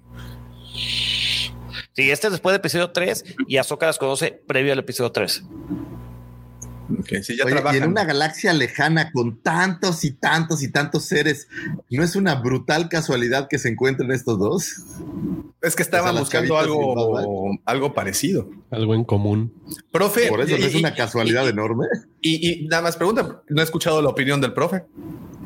No, no, a mí me gustó el capítulo. Yo creo que está empezando la serie, empezando a, agarrar el rumbo. Eh, yo me esperaba algo más parecido a esto el tema de que, de que el Bad Batch se termina siendo un, grupo independiente y que va haciendo sus propias misiones. Este, no lo veía más como el tema de, que hubiese alguien que le da misiones, ¿no? Este, esta SID se ha transformado un poco o se está presentando un poco como la, la la manager. Como la doña Carmen de Lucifagor. Claro, cosa así. Este, me gustó, me, gustó, me parece que, está repuntando, me parece que está, que está levantando el nivel. Me gustó mucho más que el de la semana pasada. Este, y bueno, yo creo que, que nos van dando, sí, eh, ya cada vez como más eh, detalles en cuanto a ciertas cosas que antes íbamos suponiendo. No me quiero, no me quiero adelantar por eso. Este, pero, y con respecto al tema de, estas chicas que aparecen, que ya habían aparecido en el arco de Azoka, este, Rafa y, y Trace Martés. Martés, es un poco esta intención que yo veo ahora que está teniendo Disney eh, de unir todo. De amalgamar, ¿no? Justamente los cómics que, ustedes están comentando en, su programa, no, no los he leído, pero, pero bueno, permanentemente como que está viendo eh, referencias a The High Republic, referencias a otro tipo de, series, ¿no? U otro tipo de, producciones. Este, y, y creo que Disney está queriendo amalgamar todo. Entonces, bueno, lo hace a través de estos personajes secundarios que los mandan justamente a estas dos chicas, las mandan a eh, obtener lo mismo que tiene que obtener Eva Batch. Este, pero en sí me, me, gustó, me gustó, me gustó. Creo que, que, si le empiezan a dar por este, por este carril, vamos a tener, no sé si da para dos temporadas, todavía a mí no me da como para que haya dos temporadas. Tenemos 16 capítulos. Este, yo creo que en, los capítulos que quedan se puede resolver bastante bien el tema de la, de la trama principal, pero bueno, si no, habrá una temporada más, dos temporadas más, bueno, veremos. Este, pero creo que está levantando, sí, creo que está, que está levantando gratamente. Muy bien. Eh, empezamos. Ah, perdón, perdón, Checo. No, iba a comentar este, lo que, reforzando lo que dice Roberto de, de querer conectar todo, pues es un recurso muy, muy recurrente de Filoni, ¿no? De repente en Rebels metían un personaje nuevo para Rebels, pero haciendo memoria, ¿te acuerdas que salió por ahí en un arco de, de Clone Wars, ¿no? Entonces también empiezan a, a, jalar ciertos personajes de que anteriormente ya habíamos visto. Ok, ok. Em, ok, empezamos y ya nos dan a entender que el lote malo ya tomó Ord Mantel como su punto de partida como su domicilio actual. Eh, Así ya ahí pusieron su dirección. Eh, y pues nos vamos al mismísimo este bar donde trabaja Doña Carmen, alias Sid, esta trandoshana que de alguna manera es como, pues, digamos que es la administradora de para mercenarios, ¿no? Y, y, y cazarrecompensas. En este caso, pues bueno, ya, ya eh, el, capítulo anterior vimos que eh, estos clones, pues, de cierta forma aceptaron ya su realidad y que en este instante tienen que aprovechar sus habilidades como, como soldados para poder obtener, eh, en este caso, créditos para poder subsistir, debido a que ya están fuera de, de, de la República, ¿no? Entonces, abrimos eh, el episodio, están en, el, en, en las canoas de ahí, no sé cómo se llama el bar. Igualito, mira, Lucifer, que en las canoas cuando... Habías dicho que el bar de Sid, ¿no? Es el bar de Sid, ajá, ajá. Este, ahí practicando tiro al blanco. Eh, y aquí es justamente algo, algo interesante, ¿verdad, profe? Lo que podemos leer en, esta, en estas imágenes. Eh, bueno, primero que recuperamos el arco que, que, encontró en el episodio anterior, ¿no? Ella ahora tiene su arma.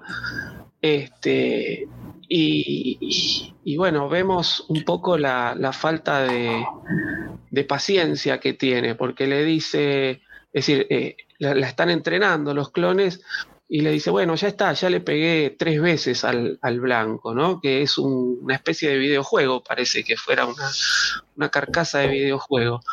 Este, y le dice, ya le pegué tres veces al blanco. Y Eco le dice, creo que es Eco, que le dice, sí, tres veces de 12 disparos, ¿no? Entonces de, tenés que seguir entrenando para, para mejorar. Para, para mejorar. Y, y, atrás tenemos dos personajes que están molestando, que están apostando, que si le pega, si no le pega. Este, y dice, bueno, pero me, me molestan, eh, la, la, estos dos tipos me están molestando, me están este, cargando, ¿no? Como que. Y, y, dice, no, pero hay que. No, no hay que prestar atención a las distracciones, ¿no? La van entrenando y eso después se recupera hacia el final del, del capítulo. Eh, profe. Perdón por, por, por interrumpir. Eh, rapidísimo, dice Alfredo Ferrat. Un punto interesante es ver eh, a Omega siendo torpe con el arco. Creo que ese punto la humaniza mucho. Aquí vemos que es una niña y tiene que aprender. Bueno, ese tema desde, desde que empezó a andar con ellos se ha visto, ¿no? Desde la vez que agarra la arena, que está jugando con, la muñe con el muñequito de Stormtrooper. O sea, pues es una niña. Esos, claro, esos personajes. No, chígale, profe. No, no, perdón. Es que todos la veíamos medio como la, la perfectita, que dispara porque sabe disparar, como que ya tiene ah. genéticamente incorporadas cosas, ¿no? Sabe disparar, sabe hacer esto, sabe hacer el otro, y no es tan así. Necesita un entrenamiento. Yo creo que la está corriendo un poco de ese, de ese lado de perfección al que todos la habíamos puesto. Y también ese tema, ese tema de seguir esperando qué es lo que la hace parte del Bad Batch, digo, aparte de ser niña, ¿no? ¿Cuál es su, su, voy a decir, poder o cuál es su cosa diferente? Que creo que todos, todos, todos estamos esperando que, sí. que haga algo especial, ¿no? A mí se me hizo muy interesante cómo, bueno, después de este, de este adiestramiento que le intentan dar, se le acerca a Sid y le dice, mira, no te quiebres la cabeza, pues lo que pasa es que tienes brazos muy débiles y te tiemblan como fideos al momento de tirar. Entonces esto, como mencionas, profe, como menciona también el buen Alfredito, eh, la humaniza mucho, te da a entender, mira, pues sí, serás lo que quieras, pero eres una niña de bilucha todavía y te pueden romper el alma en, en, en, en tres pedazos, ¿no? Así es que, Oye. y se lo muestra, le quita el arco y ¡pam, pam! Pam, le da Bravo. tres guamazos. Dígame. Re regrésale la, la imagen. Uh, miren, eso lo, lo, se los platicaba antes de, de, arrancar y era lo que estábamos diciendo, lo que decía el profe de, de, de empezar a hacer la, los, las conexiones. Esos personajes salen efectivamente en el arco de Ahsoka el, el y el Wiki y, salen exactamente, ellos están en el planeta donde están los, los Pike, están encerrados en la cárcel y durante la fuga de, de Ahsoka con las Martes los libera esta Trace. Entonces, esa es parte, de, digamos que de la unión que hace Filoni en este, en este capítulo, ¿no? Eso está interesante, ¿eh? eso está bastante. Vemos a dos, un es un que un wiki y un itoriano y un itoriano, y, el itoriano tiene un, una, cosa en el cuello que lo ayuda pues, a, traducir. A, traducir, los traductores, claro, sí, sí. Eso está, eso está interesante. Eh, ok, continuamos. Eh, y aquí es en donde esta, pues les platica que, ¿qué creen? Pues tenemos otra chamita que necesito que me echen la mano, que fíjense que hay que ir a un pequeño planeta que se llama Corelia por una cabeza de robot. Y ojo, yo la verdad aquí sí dije, wow, Han Solo, ¿en serio? ¿Vamos a ver a Han Solo? ¿Alguien más pensó eso? Yo. Yo no, eh, la verdad no se me ocurrió. No, no. Pues que porque no lo has visto. todavía, todavía es que es como que es un niño, ¿no? Es decir, ¿qué, qué diferencia de, de, edad tiene no, Solo Pero ahí más o menos sucede. No son, pues cinco años más grandes. Todavía es como muy niño para, para que aparezca. Eh, era un, un ladronzuelo, ¿no? Son bebés recién. Yo creo que tendría la edad como de Omega, ¿no? Más o menos. Sí, yo creo que un poquito menos por ahí, sí. Está aprendiendo a este armar detonadores térmicos con las piedras. Oye, como el rey La escena favorita de, Sergio de Solo, No, más bien de Roberto. De Roberto, perdón. Mira, de solo. No me hagas acordar de la piedra termal. Siempre las piedras nos sacan este de quicio, ¿vieron? Al menos en Star Wars sí. Dice Adrián Magaña, fue decepcionante no ver a Han Solo o alguna referencia a él o al Millennium Falcon. No, pues que el Millennium Falcon, quién sabe en manos de quién estaba. Pues estaba chambeando ahí en Corelia. Todavía no, pero en ese momento no. Oye, pero la referencia es el planeta, ¿no? Porque es la, el, la nave. Sí, claro. O sea, tan, tan sin referencia, ¿no? Porque pues dicen Corelia y luego, luego dices el halcón no, No, no, pero no referencia, sino de que todavía no estaba, obviamente, en manos ah, no, pero lo que dice, en manos de, este familiar de Lucifagor. mi primo. muy bien, muy bien, pero, retiró el mensaje, como que se le, dio a enter y que ay, la regué. Algo así como yo hace rato. Tenía hormona de crecimiento, Pepe. Eh, eh, dice Alfredo, eh, al oír Corelia, yo me imaginé ver al sindicato criminal que explota a Han y a Kuira también. Pues a la, a la Lady, ¿cómo se llama? Lady Próxima. A Lady, Próxima, a Moloch y a toda la banda. Oye, esa imagen que agarró este Alejo, está en Alejo en el del clon eh, del este robot. Es el es el, el, robot que tienes ahí en la imagen. Ajá. Es este es el el K2 el K2B4 B4 hecho eh, como para los que no saben, pues en, en, homenaje a Kobe Bryant, antes de que Kobe Bryant dejara este, este planeta. Antes de que se hiciera uno con la fuerza. Antes de que viajara a velocidad luz. este, pues bueno, le habían hecho. Pero es este, porque según yo, el, que tenía era con morado, ¿no? Bueno, no sé si. Pues es ese, mira, tiene los colores distintos. Más que ahí no se le alcanza a oh. ver abajo, tiene inclusive el logo de la. El, similar al logo del que le hicieron, que le hizo la Nike, la Nike a, a Kobe. Mira, el halcón milenario aún estaba en servicio con la FedEx espacial, dice Alfredito. Pues es que estaba recién, estaba, estaba nuevecito. Bueno, pues es este el trabajo al que los mandan a Corelia. Tienen que recuperar la cabeza de ese droide. Es un droide táctico. Estos tienen la particularidad de que mientras más pelean, de que mientras más están en servicio, eh, adquieren mayor información, la cual utilizan pues en contra de sus enemigos. Y creo que fue, ese fue el coco de, muchas batallas en, Clone Wars, ¿no? Eh, y es lo que pues los hacía importante y necesitan recuperar esto por la información que este trae. Ahora, eh, no sé si alcanzan a ver, está Sid y justo arriba hay como una maquita, bueno, atrás de ella hay como un juego de video. Sí. lo, y y en la parte de arriba tiene monedas de casino, ¿no? Sí, y tiene como un casco clon. No sé si. Sí, arriba a la izquierda. No, eso pareciera eso, ¿no? Bueno. Y aquí es en donde les comentaba, ¿no? Que esta viñetas donde nos muestra a Sid precisamente quitándole el arco a Omega y haciéndole, pues, ver que ella, como todos los poderosos brazos que tiene de levantar tantos cartones de cerveza para meterlos a la bodega, igual que Doña Carmen, y aquí estoy hablando nada más por, por, por lo que sé, este puede disparar mucho mejor que ella. Le sale el ojo guy. Y bueno, aquí vemos que llegan a Corelia de nueva cuenta. Yo sí me emocioné mucho, sí pensé que íbamos a ver algún guiño. como que tenemos muchas referencias de Corelia como para que no hubiéramos visto ningún guiño. O sí lo vimos y lo dejamos ir. ¿Eso es un cubo de Borg o qué es? No, es un triángulo. Es un cubo de No, pero te digo como un cubo montado. Sí, atrás.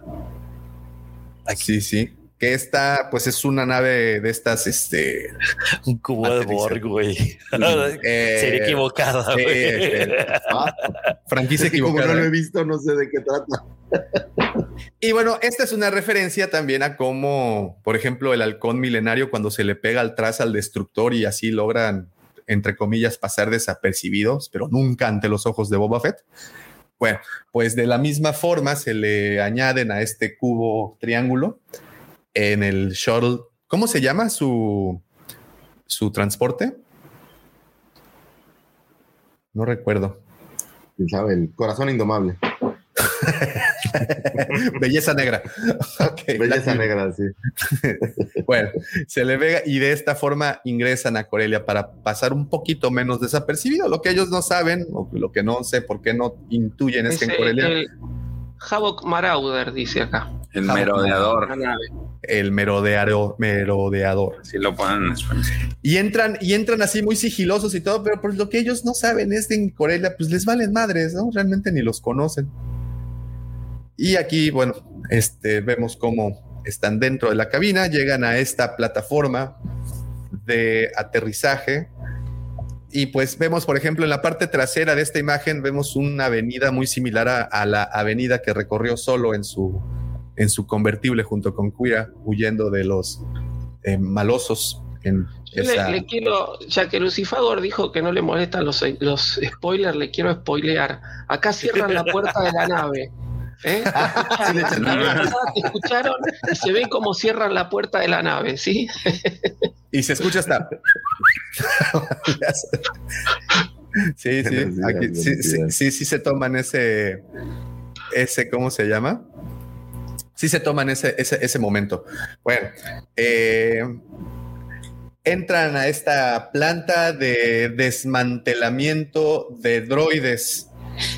Eh, pues todo muy con la estética de, la industrial Corelia. Y bueno, estas imágenes no se alcanzan a, ver tan bien, pero tenemos, ah, no, sí se ven, eh, a los dos tipos de androides que pues tenían colgados por todas partes. Uno es un Battle Droid, el BT-1, y el otro es el Super Battle Droid, que tan famosos y tan tuviéramos tanto en Clone Wars como en los eh, en las precuelas, ¿no? a mí me recordó mucho el episodio 2. allá los armaban y acá los desarmaban. Aquí los desarmaban, sí, es correcto. Ah, es la contraparte de Geonosis. Este, y pues tenemos que están buscando justamente es, esto que es para mí como que la casualidad más grande de las casualidades que llegan justo y ahí está tirado esto está tirado y está justo antes de los últimos 10 metros antes de que caiga. Andaba buscando la, cabeza. A la fundidona, diría el perro Bermúdez. ¿Qué es? Porque no alcanzo a ver la cabeza, ¿no? Es una cara. la cabeza. la, cabeza del androide este que están buscando. Mm no sé si a ustedes, no sé, este Pepe, a lo mejor tú sí me vas a entender mejor este comentario porque a ver, es, más de, es más de esta época para acá. No sé es por más qué. de ti, dice. Es más de ti. No sé por qué me recordó un poco este, esta, esta escena o estas escenas a Among Us. ¿A qué? Among Us. Esta escena o esta, esta secuencia. ¿Por, el traje o qué? Exacto, Among Us, porque de repente están todos corriendo con traje y alguien grita, es que hay un traidor y todos buscan al traidor dentro de ese traje. Esto es Among Us, güey. Esto es Among Us. Y bueno, vienen estos misteriosos personajes con estos eh, trajes, Trajes. o, o- overio- overoles, perdón, de, de- de trabajo. Cachorones más bien, ¿no? Porque el overall es... Ah, sí. Sí, Sí, sí, sí. cachorón. como el que usan en Pemex, hagan de cuenta. Este, eh, y esta, este personaje que aún no sabemos, que viene todavía cubierto, también va por la cabeza. Un segundo. También va por la cabeza y justamente la detiene eh, Omega con su super arco. Este, y pues bueno, ahí tienen una pequeña conversación en donde una sí piensa que le va a disparar, la otra piensa que no le va a disparar. Hablan un poco del tema otra vez de que le tiemblan sus manitas. Sí. Este, y es Es el donde, Rafa Martés. y es donde aparece. Ok, me detengo por un segundo acá. Y bueno, también al mismo tiempo vemos que en otra escena que aparece la hermana, esta herm- y también la detiene Hunter. Ahora aquí sí me detengo por un momento porque a estas dos hermanas las habíamos visto justo en el arco de Ahsoka de la última temporada de Clone Wars, de la temporada 7, ¿correcto? Sí, es esa es Trace Martés. La otra era Rafa Martés. Rafa Márquez. Rafa Martés. Eh, Son las que adoptan a Soka cuando recién deja el templo Jedi, ¿no? Se decir. Cae de casualidad ahí en los en el inframundo de Coruscant a que le reparen la moto y ahí se atraviesa una historia y de hecho lo importante de ese arco es el, el por qué no creo que lo, lo más importante es el por qué no quieren a los Jedi este el- Y lo referencian aquí. y lo- sí. Sí, sí, de, de- de hecho te digo que lo, lo- me lo volví a quemar a- ayer y lo más importante es eso, el, el por qué, cómo los, los Jedi dejaron de ser para mucha gente esa, esa figura de, de esperanza y se volvieron pues todo lo contrario. Muy bien. Y si tira una pedradita por ahí. Eh, no, no, pero te, te cuentan la historia de por qué los, o sea, sus papás de, de- de ellas mueren por culpa de los Jedi. Y al No, me- final, y al final les dice, parece ser que Luminara es la que les, les, les dice que tuvo que decidir entre mucha gente y sus papás, pero pues al final la fuerza te va a acompañar y así las deja. Entonces, pues les- les- no los quieren por eso y pues con No. justa razón, ¿no? Porque Me- ni, me no, no les ayudaron. Me refiero que aquí en Bad Batch tiran una pedrada para eso. Eh, también. Eh, eh, También hacen al ver al Jedi un, un que no son tan dioses, ¿no? Tan omnipotentes, tan poderosos. O sea, también tienen, tienen estas debilidades, Sus fallas. sus fallas, pues. es- eh, ¿Las vieron más creciditas que en Clone Wars? ¿O de la Yo misma, del mismo pelo? No, igual. Igual. Yo las vi igual. Sí. No, igual, sí. Entonces esto No nos confirma que no pasa mucho tiempo, ¿no? De, Claro, de la orden. ¿Qué, qué habrá pasado? ¿Un año? ¿Dos años? Bueno, más. el, el- el- de hecho, al- el primer capítulo, ¿no? Mencionan más o menos cuánto fue el, tiempo que ha pasado con las misiones y más o menos ahí a a las misiones te das cuenta. te das más o menos cuenta de el, el- tiempo que ha transcurrido. Eh, amigos, antes de continuar, eh, permítanme pedirles el grandísimo favor que nos dejen su poderosísimo like. Recuerden que esto ayuda a la preservación de los wampas, esta especie tan bonita, tan bella, que corre por las tundras de Hot. Eh, recordemos que, que es muy bonito verlos y solamente puede pasar si ustedes nos regalan ese poderoso pulgar arriba. Así Vamos es que vamos, 53. vamos en 55 ya. Este, y somos, somos 62. Así es que este, échenos la mano. Recuerden Oye, que- también este, el que lo hace, que no se lo olvide. no, así que se lo olvide, que se, que se quede dormido todavía. este, Pero, pero bueno, eh, ahí les, les encargamos eso también. Recuerden que tenemos nuestro super chat porque pues también tenemos que mantener y comprar las croquetas de sus pampas. Recuerden que, que las croquetas pues son, son, son caras, este, sobre todo pues es que es, porque es, croqueta de, de Town Town y hay que ir hasta Hot por ellos. Es un es, este es No, un te relajo. deja- ah, oye, ahorita que estás diciendo de hot, también los hielos para el Pepe. Se tienen que traer desde Sí, hot. también son carísimos porque co- ah, como usa hielos. Eh, Ya, ya- ya se acabó medio hot. eh, Ya, ya. ¿Escucharon la noticia de que el iceberg que hundió al Titanic ya se está desapareciendo? Bueno, Pepe. ya saben a quién agradece. Ya saben qué fue lo que pasó. Listísimo, Nah, muchas no se gracias. puede a- defender, no sean así. ahorita que venga, ahorita continuamos entonces con la carreta. Muchas, Eh, muchas Kylo, gracias. Kylo vino a representarlo. Muy bien, pues continuamos eh, con, con- con las imágenes. Eh, aquí vemos estos droides de la policía interna de la planta. Muy parecidos a los droides comandos que vimos en Clone Wars, parecidos, no los mismos. Igual con estos como super habilidades, ¿no? Diferentes al resto, a los, al menos a los Battle Droids. Este, como más autónomos son. exacto, como más autónomos, con mejor puntería, con blasters mejor más movilidad. mejor movilidad, mejores articulaciones y mejor pintura. Hasta parecen figura de Black Series, caray. Son Eh, Bumblebee. Son, son Bumblebees. Eh, y aquí tenemos esta persecución un tanto eh, parecida, como bien mencionó Checo, a- a- al episodio 2, a, esa- a ese momento en Geonosis, ¿no? En, en donde está la construcción de los droides. O sí fue, ¿cuándo fue? Sí, fue cuando Padme cae una de las, estas ollas de fundición, ¿no? Sí, el sí. también. ataque de los clones. en el ataque de los clones, pues bueno, tenemos algo muy parecido, nada más que transcurriendo en las entrañas de una desmembradora de, de droides en Corelia, él. en una banda en donde llevan todas estas estos desechos y pues bueno, ahí es en donde está esta persecución entre Omega y la hermana pequeña, ¿no? De las Martínez. No, no me acuerdo cómo se apellida. Ella perdón. persigue a. Omega.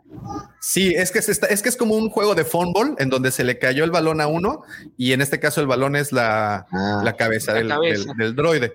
Entonces, pues ya sabes, estas persecuciones muy al estilo Scooby-Doo, en donde de repente Sí, sí. la tiene Shaggy, de repente la tiene el malo, de repente la tiene Scooby, de repente la tiene, de repente Shaggy tiene Scooby y a, a- a la cabeza, entonces, pues bueno, algo así. Está buena esa analogía. Eh, este, y de nueva cuenta, algo que bueno, vemos en, en esta imagen, que hacia donde se dirigen, muy al estilo Toy Story 3, ujú. se dirigen a este caldero que pues es en donde, los, Ah. en donde los juguetes se van a morir. Exactamente. En donde, en donde pues pueden terminar. Y vemos Y- que a Wrecked le dan miedo a las alturas. Claro, Y- eso, es, Cierto. eso es- eso es una referencia a, a New Hope, ¿sí? Porque Wrecker tiene que pasar a un lugar donde está el puente y justo Echo desactivó la energía del puente. Es decir, desactivó la energía de toda la fábrica, con lo cual se desactiva la energía del puente y no lo puede extender. Por eso tiene que saltar. Y eh, eh, ese como, como bueno, al igual como menciona el profe que Luke. Y eh, tenemos esto que ya se está volviendo para mí ya así como que, o sea, a ver, ya cómete la naranja, como diría el abuelo Simpson. Por el amor de Dios, que ya nos digan qué diablos va a pasar con eso. Ya son tres episodios, literalmente, o cuatro episodios, o cinco episodios, que nos dicen que le duele la cabeza. Hasta este, hasta este episodio ya escuchamos Oye, la, la frasecita esta, Para ¿no? los que no hemos visto, esta frase la dice él. Sí. Sí. Primero escucha, primero lo a escucha. La- el la- chip. Se la escucha en la cabeza, ¿no? Sí, la escucha. Primero le escucha a alguien diciéndole, un buen soldado eh, sigue órdenes. Eh, y después él, él- él la repite. Y sí se empieza ahí como que medio a, a atolondrar con este, con este dolor de cabeza, el cual de nueva cuenta pues no pasa de eso, de un dolor de cabeza y de un, No, y pero un, sí lo tira, ¿no? de un plomazo, Sí. porque también Sí, le dan... sí. Le Le, dan le pegan varios tiros y eso ya me está preocupando. Sí, o sea, Breaker, ya el- eh, a cada rato le está pasando, en cualquier momento, la palma, Breaker. Justo Sí, eso les, les iba a comentar. eh, en ese pedazo es en el que me distraje y ya no supe si sucedió algo más, porque me quedé en que lo empieza a decir la frase, pero ya no vi qué onda, güey. No, no, no, hasta ahí quedó. O sea, por eso te digo que, que ya está como que incluso volviéndose este rolling gag que le llaman o chiste continuo, repetitivo, en donde pues nada más le duele la cabeza. Ya es ahí se escuchó un, un buen soldado sigue órdenes, pero eso fue todo. Y justo en esa confusión se encuentra abrumado y pues le dan dos, tres tiros que pues como Ahora, por ahí hay un, no sé si es el primero el segundo episodio, Tech está trabajando en un dispositivo para inhibir el chip, eh, este chip. Entonces, pues creo que eso lo van a resolver como en dos minutos, ¿no? Pues sí. Puede ser. Y bueno, tenemos esta tiroteo, persecución, donde se conjuntan eh, la hermana Martínez, la grande, y Hunter. Eh, y entre los dos, pues les dan, reparten caña en esos Oye, pasillitos. pe- Diga. eh, ese, pero ese dolor de cabeza es el el único constante que hay de los primeros dos episodios. Sí, De que ya está bien disuelto todo. Es lo único que sigue. pero no dicen qué va a pasar. No, no, no. No, por eso te digo, es, es lo único que tienen constante. Lo que pasa es que profundizan el tema, como dijo Davo hace un ratito, es decir, empieza a escuchar eso, un buen soldado sigue órdenes, ¿no? Este, como que el chip se le está empezando a activar. Yo creo que ahí va a ser el, el- bueno, muchas gracias, eh, un abrazo grande a Lord Cinema, muchas gracias. Este amigo, gran amigo de la casa. Este, como decía Davo, ¿no? Se profundiza ese tema y yo creo que ahí vamos a tener la aparición de Rex. Yo me la juego a que Rex va a ser el que le termine sacando los chips a los Al resto, clones, ¿no? Sí, sí. Pero, pero sí, vamos a ver qué pasa si se vuelve él en contra de sus, de sus amigos. Yo creo que el, yo, eh, creo que el título, ¿no? Este Desmembrados, yo pensé que iba a hablar justamente como de una, de una separación del grupo. Este, y un poco está mostrando eso, que, que Wrecker en cualquier momento se, se va a pasar para el otro lado. No sé cómo va, cómo lo van a manejar.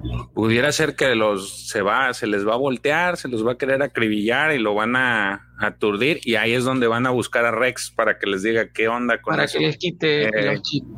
Es probable, sí, sí. Muy bien. A ver, a ver. Perdón mi ausencia, pero desde hace una hora están llevando material a la obra y alguien tiene que coordinar Sí. todo. O sea, o sea, hielo. Están llevando O sea, hielo. faltaban hielos. Sí, hielo. se- Hielo, güey, exactamente. Habló Hay ley seca, jóvenes, hay ley seca. ¿Y eso So, qué tiene? Pero eso no ¿Qué paga. ¿Cuándo nos ha detenido eso? Exactamente. ¿Y qué tiene? ¿Y qué, ¿Y qué tiene? tiene? Si así me gusta a mí. Bueno. Ok, y tenemos esta escena donde pues vemos la carita, así como cuando este, los niños, es la cara después de es la que entregan el carita que traía mi hija cuando necesitaba ir al baño hace ratito. Igualita. Y supongo que también la pusiste tú, porque Sí, corrí también. Muy bien. Este, y tenemos esta imagen, bueno, que al igual que Toy Story 3, casi se los lleva pifias en esa caldera, la caldera del juguete. Así vamos a abrir otro antro. La caldera. Oye, me gusta, ¿eh? El juguete está bueno. ¿Me enseñas tu figura de acción? Ay. ¿Me muestras tus 6 pulgadas? Sí. Uy, no, ese es un 3.75. Bueno, y aquí vemos este cómo salen a puros tiros limpios hasta que llega un punto en donde los soldados, eh, bueno, perdón, los policías estos, los droides, acorralan, porque pues como saben se tuvieron que detener a rescatar a Omega, ya que estaba a punto de caer a la caldera. Eh, Hunter y la hermana mayor Martínez van a, a este sitio a donde está la caldera y rescatan a, Omega justo, justo a tiempo, porque sí cae incluso, ¿no? Cae a la caldera, pero antes de que ésta se abra y devore todo por, por, la, por, por la incandescencia este, por el metal fundido, pues la logran rescatar. Pero justo en ese momento, como pueden ver en la imagen, es cuando los rodean los droides estos. Eh, la persecución continúa. Aquí, esta parte no, no, no, no recuerdo bien, pierdo un poco la, la, la, la secuencia de, de cómo sucedieron las cosas. Eh, ¿cómo- en ese momento es cuando rescatan la memoria del droide este. Sí, empiezan a trabajar juntos Echo con una de, la- una de las hermanas eh, y reprograma. La hermana reprograma. Sí. Eh, programa una parte, dice, pero no alcanza eh, la señal a todos los droides. Entonces Echo le pone un amplificador de señal y ya eh, empiezan a, a controlar los droides del barrel, el Super Barrel Droid y el ¿qué? el BD1. Ajá. Entonces ya se ponen a favor de, de la remesa mala. Y hay un pequeño chiste ahí, ¿no? Con el eco. Sí, sí, sí. Que él Una fue dice, hay, hay que hacer eh, esto y, y creo que él lo repite. ¿Hay, ¿Hay eco aquí? Sí, yo soy eco, dice. Bien, y pues bueno, vemos eh, que llegan los Super Battle Droids a rescatar el día, soltando blasterazos a diestra y siniestra. Acaban con, eh, con la mayoría de estos droides policías. Davo, Davo, Davo. Ven, dígame, dígame. Eh, Perdón, perdón que te interrumpa, pero hay una frase chistosa que se viene los, los droides de que hay que. eh, Ah, sí, ¿ya terminó? ¿Ya? ¿Qué, qué, qué, qué pasó? no, el de que dice, "Va- vamos a, hay que dispararles a ellos. Bueno, órdenes son órdenes, como que saben de que están peleando contra ellos mismos. y dice, bueno, órdenes son órdenes. Y ahí es cuando se caen los, los BD1 y empiezan a disparar. Fíjate, algo que menciona Alfredo es que el, el- el título eh, es, no es desmembrados, o sea, bueno, la traducción eh, no es desmembrados exactamente, es eh, decomisados, decomisionados. O sea, como cuando a alguien le retiran sus, sus deberes, cuando a alguien lo mandan a las regaderas, este, pues es más, más que nada eso, ¿no? Y es como asistir a este cementerio de droides, eh, en donde pues ya, ya estaban fuera de servicio y pues fueron reutilizados de esta forma. Emanuel Quintero comenta, la policía robot le atinó al fuertote desde el otro lado Fuertote. de los puentes y cuando lo tienen de frente ni le disparan. Literalmente, ¿eh? porque sí les cayó así justo enfrente y no. Es Y bueno, su justo- programación está basada en los Stormtroopers. ¿Cómo, cómo dice el Homero? Las cosas de la vida. ¿o qué? Ok, veamos. Y pierden, pues, aquí la cabeza, pero ya, ya le habían extraído un poco el, el, ahí el contenido. Y vemos de nueva cuenta a Omega usar el arco, pero en esta ocasión mucho más atinada, mucho más segura de sí misma, y aprovecha para traer de vuelta este guiño del principio de que, pues, las distracciones no deben de ser un factor, ¿no? Para, para, para ella. Es el famoso plantado y recuperado del profe. Justamente, justamente. Muy bien. ¿eh? Y huyen. Davo. Dígame. Pero ya son compitas con las hermanas. Sí, se tienen que unir. Y se unen para poder escapar, porque solos no pueden, sí. Sí, sí, sí.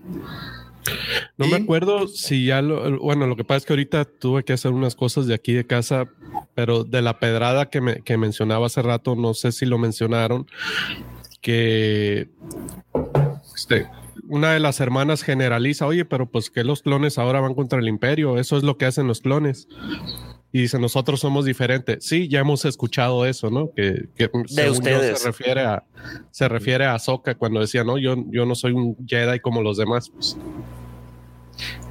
Oigan, Según yo veo a yo, todos corriendo, menos a, a Omega en esa foto, ¿no? La Omega va como caminando. No, eh, pues, No, va corriendo, pero como muy femenina. güey. O sea.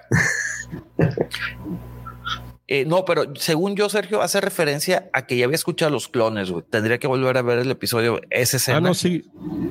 O sea, ellos están hablando de los clones, pero cuando Hunter le dice, no, nosotros somos diferentes, ella le dice, ah, sí, ya he escuchado eso, ¿no? Oigan, y, y fíjense, aquí hay otra cosa y Alejo, de verdad, hermano, buena ahí por fijarte en esto. Eh, cuando abordan la nave de ellas, Ángel Plateado se llama la nave. A Ángel Plateado, eh, el droide, el astromecánico que tienen a bordo, ¿ya vieron de quién es? ¿Lo reconocen? Es eh, R4. No, R7. R7. El androide de. Vamos, vamos, vamos. Eh, ¿Azoka? No. Ahsoka, Sí, por sí, supuesto, es el androide de Ahsoka. Ahí está para las personas que, se, que dudaban quién era, bueno, a dónde vamos ahorita. Pues bueno, recuerden esto. O vamos a, a sembrar y a recuperar más tarde entonces. Y aquí tienen esta plática en donde discuten quién se debe de llevar la recompensa. Y es ahí donde ellas le platican acerca de esta naciente rebelión y que pues necesitan eso para poder combatir a este... ¿Cómo se ¿Al dice? imperio? Ah, pues al Sí. imperio, ¿no? Sí, este nuevo imperio que está, se está reorganizando o que se está organizando. Entonces, ellos ahí dejan eh, de cierta manera a un lado para lo que habían sido contratados originalmente y les ceden eh, pues esta memoria del droide, ¿no? Pero te Entienden. el dejan ver con esto que dices que, que ellas son parte de la, vaya a decir, la chispa de la rebelión, Exacto. Sí. Sí, eso parece. aunque después no volvamos a saber nada de ellas, pero, pero es interesante, pues. Sí. Sí, sí, sí. Y bueno, en la siguiente imagen, pues tenemos ya esta típica despedida de Omega con todos, porque Omega al final se despide de todos, así, así como muchas gracias, amiguita, por la aventura. Pues bueno, visítanos de nuevo, dice. visítanos ¿No de irán a nuevo, hacer un capítulo final donde todos los amigos que ha hecho Omega vayan a ayudarle? Así como en Como Ezra. como como como, como Pues mira, Avengers tiene a estas chavas que fue un capítulo como de introducción y de ya somos amigos.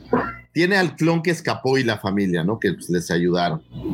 Y digo, poco a poco tiene a, Sí o Sid, como se llame, y los que están por ahí. O sea, empieza a tener como estos amistades que, que a lo mejor van a ayudar después a, a salvar al Bad Batch porque ella sola no puede. No pudiera Por- por ser eso- algo así. Por eso mencionaba Ezra en Rebels, así pasa ya en la última temporada. Re- regresa así a todos los personajes que conoció durante, durante toda la serie. Van a ayudarlo allá al planeta este. ¿Dónde era Ezra? Se me fue el nombre. güey. Lotal. Lotal, sí. Todos Este, caen en Lotal pero- a ayudarle. Es una fórmula, una fórmula común. ¿De ¿no? Filoni? De Disney, porque pues también llegan en Marvel, llegan todos los Avengers, en episodio 9 llegan todas las naves y así. te está sentando las bases de cómo conoce a esta gente en estos capítulos. Entonces, Oye, ¿sí sabe, a lo mejor Pepe? hasta la misma Fennec Shan después pasa de su Re- lado. es su máquina. Oh, ok, ok, ok. ¿No? Hasta la Fennec Shang le va a echar la mano, ¿verdad? Pues se me figura como que están estableciendo personajes que le van a ayudar en esta gran empresa final de la temporada, no lo sé. Pues tú lo has dicho, ¿no? Siempre eh, la, la premisa tuya es de que nada está puesto por casualidad. ¿no? Aquí no, aquí no. Y de hecho, por eso les digo, esos, todos esos personajes, por ejemplo, los Martes, pues, ya estaban en el capítulo de Clone Wars y ahora le, le dan otro significado, más trascendencia. A- No, pues a las vuelven parte de la rebelión de- del inicio, Ajá. digo, están juntando lana para meterle a la rebelión. Digo, eso. Interesante. Ok, y pues bueno, le entrega la memoria, el USB. Ahora, yo acá me pregunté, ¿no? Es decir, le entrega la, la memoria y ellos se quedan con una copia o es la única que hizo. Creo que sí se quedan con la copia. Se Esperemos ¿no? que sí. Con una copia, porque si no estarían fallando también ellos en, en su misión de recuperar el. No, no, no se lo queda grabado. ¿eh? Pues es que entre, entre Eco y Tech, cualquiera de los dos se lo inserta y ya estuvo, ¿no? Eh, eh, A ver, O sea, espérate, la espérate, memoria- espérate, espérate, espérate. La Eh, memoria, Voy la llegando y memoria. nomás veo La memoria, la memoria. y ¿de qué estamos hablando? ¿Seguimos hablando de, de, de Bad Batch? Sí, sí, sí, sí, todavía. No versión ex videos. Ah, ok. Versión, versión. Estamos versión hablando de, cómo cargan información al chip este orgánico que tiene aquí, pues tienen que insertar. Lo mismo con la vacuna de Lucifagor de hace rato. Exacto, exacto. Ya. Mismo punto. Bueno, eh, ok, y tenemos esta escena final. Un cliffhanger. Eh, un cliffhanger, un muy buen cliffhanger. Obviamente, siempre es un gusto, porque aunque no lo quieran ver, es un gusto tener a Soka de vuelta. Oye, Davo, pero en, cuando dice ponlo, ponlo en la transmisión, se refieren a alguien masculino. ¿Sí crees? No, es que lo dice. Checa, Sí, lo chécalo dice en, en en subtítulos. la- en La inglés. traducción. Sí. Y si en, inglés R7 dice put him through. Eh, y pregunta, ¿Fulcrum, antes de ser develado, no puede sonar como a masculino? Ah, bueno, puede ser. No, Yo o- pensaba o, que era puedes Bale. hablar del espía, entonces put him through, pues es, y el espía quién sabe quién es, ¿no? Digo, Bueno, mira, también, también aquí hay algo interesante. Eh, puede ser Bail Organa, que también estaba ahí con Ahsoka, porque sabemos que Bail Organa y Ahsoka, en el libro que también Filoni ya se encargó de ponerle en la madre, este, eh, pues ahí ellos son así como los responsables, ¿no? De, de- de- de la chispa que enciende la rebelión en sus corazones. Oigan, y yo les tengo una pregunta en mi teoría que aquí podría venirse abajo, digo, no precisamente, pero ¿tiene contacto esta mm, con algún animal, Omega, en este capítulo en especial? No, No. en este no. No, Ahora en sí este no. capítulo no. Aquí se En- rompe eso. En Corelia no hay animales. Sí, como no, los perros. Hay que unos ahí. Ah, bueno, sí, sí, sí, sí. No, pero no. No, no hubo. Curioso.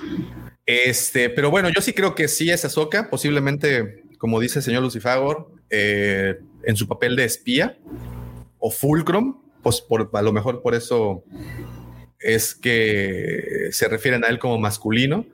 Hay que La abrir otra- una, una quiniela. Ahí está, ahí está.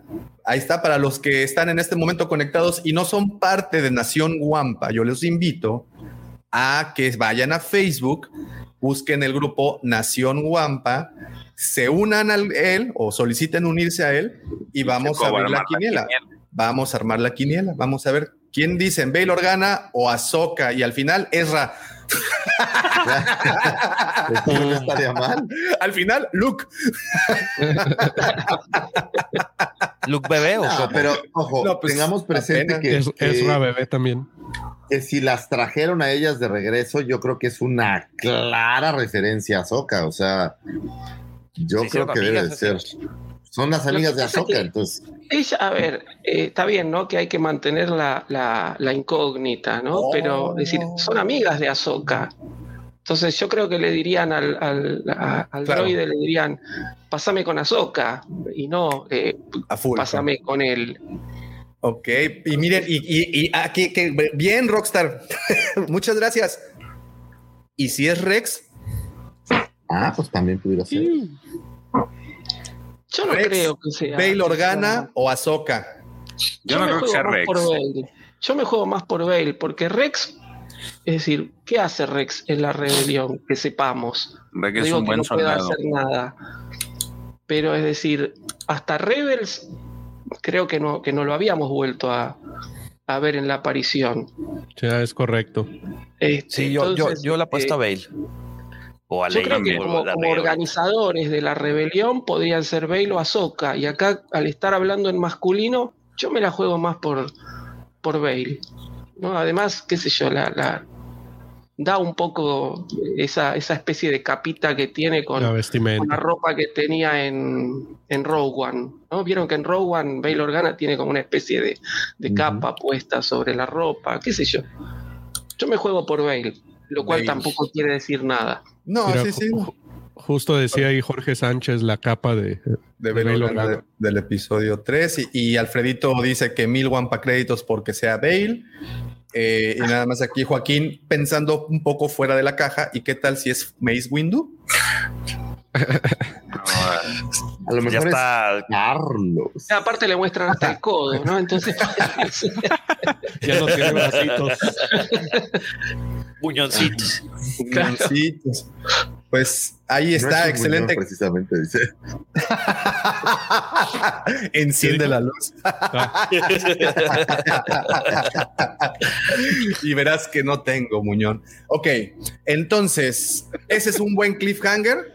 Terminó ahí el episodio justamente con la transmisión de este mensaje a un personaje desconocido que, pues, repito, si aún no lo hacen, váyanse a la Legión, la Legión, perdón, a la Nación Guampa en Facebook. Ese es el grupo que tenemos en donde continuamos con esta conversación. Los seis elementos que ustedes ven en este momento aquí en pantalla, somos parte de esa nación y pues vamos a abrir esta, esta, esta conversación. ¿Sí, joven Mendoza? Yo también puedo participar. Claro que sí, joven Mendoza, con mucho gusto, pero usted va a tener que llevarse la leche del gansito, perdón, de gansito. No sabe tan mal si te la da tu tía. Y entonces es cuando el pequeño Lucifago y el joven Pepe se van a jugar. y síganos porque va, ese es otro, otro programa que, que tenemos ahí pendiente, también así como la vecindad del chavo. Este, pues también el pequeño Pep- Pepito y Lucifagitor y sus aventuras. Eh, ok, mira, dice eh, ULB2731, 10 PG Coins, a que es Azoka. Progecoins, güey, de, de truchos. ¿Qué Proge dijiste? Coin- ah, PG Coins, pues es que Ay, aquí es cuando se ve como el perdón, marcas, es, que estamos en veda electoral. Sí, ya lo siento. subconsciente, Davo. Lo siento, Sí, lo siento, lo siento. Ya lo sabemos siento. por quién vas a votar, güey. No, no, no, que como crees. Sí, sí Ah, aprendo rápido. ¿Qué no viste? ¿Qué no viste? Que no viste lo que está pasando. En fin, pues bueno, les recuerdo. uh, uh, ajá, diga, diga. Pero, pero ese es un muy, muy buen comentario, Davo. Amigos, recuerden salir a votar el día de mañana. Voten por quien quieran, pero, Pero, salgan a votar. Exactamente, a todos que estamos eh, en No, México y que no hay por quien quieran. No, ya sabemos, no podemos decirlo abiertamente, Eh, Hay veda, hay veda. pero salgan a votar. Recuerden, Creo que tiene toda la razón el señor Pepe Mendoza. Salgan a votar, sean parte de las decisiones de este lindo país. Y si alguna vez esperan que algo cambie y no salen, pues Déjate Pues, tú está que voten porque si no, si no votan, entonces no se quejen. Está. sí, salgan a votar, sí, señores. sí, ¿Qué salgan les a cuesta? votar. así fue como el emperador se hizo emperador, recuerden. Pues también votaron, güey. Por, e- ¿De, de Por cuál eso- hablamos? Perdón, ¿de cuál? ¿De, de cuál Ahí está, ¿Seguimos en ahí la está. Mira, mira, mira, mira. Sí. Perdón, perdón, perdón. Dijo Progecoins y Sí. aquí ya hizo la aclaración que si eran PG Ahí está. ¿Ven? Ah, Ahí está. ¿eh? ¿eh? Ahí hubo mano negra, güey. ¿Cuál? No, no, ¿Es tu no, otra no. cuenta esa o qué? Sí, No, güey. no, no, no. Es la cuenta de la Commander, no. No, no, no, no, no, Commander no, al no. rescate. Sí, no, no, no, no, no. Aquí fue legal, completamente legal. The circle is now complete. When I left you, I was but the learner. Now I am the master.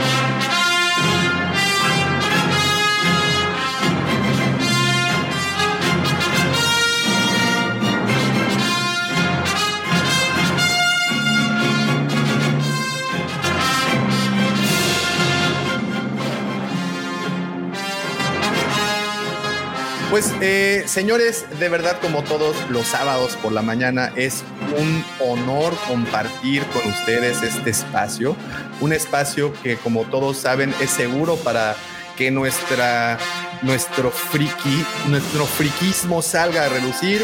Eh, de verdad, muchas gracias a todas las personas que se conectaron desde temprano para enriquecer con sus comentarios este, este programita llamando Hablando de Star Wars. Muchísimas gracias, pero, pero, evidentemente nada de esto podría pasar, nada de esto podría con, pues, continuar sin los comentarios acertados, atinados y sobre todo puntuales de mis queridos amigos. ¿Qué digo mis amigos? Sus amigos, estos próceres. Profe Robert, muchísimas gracias. Muchas gracias a ustedes. Como siempre, muchas, muchas gracias. Checo, muchísimas, muchísimas, muchísimas gracias, querido Pepe. De verdad, muchas, muchas gracias. Señor representante legal de las chicas VIP, señor segundo sol de Tatooine, mi querido Chepe Chepe de Mos Eisley, Luis Miguel de Mos Espa, el segundo sol de Tatooine, arroba Lucifagor, muchísimas gracias. Muchísimas gracias por este programa. No podría llegar hasta sus closets, sus baños, sus escritorios godines o donde sea que nos escuchen sin la mente siniestra. Ya popularizado, siempre invitado, nunca igualado. Sí del amor, Mandaloriano del corazón, Justin Bieber de la 139 o Chayanne de la Riviera Maya. El señor, arroba. Davomático. Gracias, existir, muchísimas, muchísimas gracias, señores. No les digo, nos vemos después porque nos vemos literalmente todas las semanas. Sigan todos los videos, sigan las publicaciones, váyanse a la Nación Guampa, ahí continuaremos con esta conversación. Hagan sus apuestas. ¿Quién creen que aparecerá? Bail Organa, Ahsoka Tano, posiblemente Luke Skywalker o posiblemente ¿quién era el tercero? ¿Yoda? Fin. Yoda. Yoda y el Boyega. güey como tres metros. John Boyega pidiendo trabajo. No lo sabremos, señores. No lo ¡Una sabremos. geoda! ¡Una geoda! ¡Una geoda! Una, una- una geoda llevando. A lo mejor era la geoda llevando su currículum. ¿Quién sabe? Abre, Pues, abre una encuesta, Davo, abre una encuesta. sí, no, no. Ahorita me voy a Nación. Guampa. En Twitter, va, va por Twitter y va también por eh, Nación Guampa. Recuerden, vamos a ver una encuesta. Los tres eh, que nosotros pensamos que pueden ser, más no Tres precisamente es Rex, Ahsoka y Bail Organa. ¿De acuerdo? Vamos a ver Y un otro. tres. Un otro. Y, y- y un otro, ¿no? Y un look. y un look de Black Series. No lo sabemos. De todas maneras, señores, muchísimas, muchísimas gracias por es que ustedes estuvieron acá desde temprano. Muchas gracias a todos los que se unieron. Nos despedimos, pero no sin antes recordarles. Que la fuerza los acompañe, señores. Hasta pronto.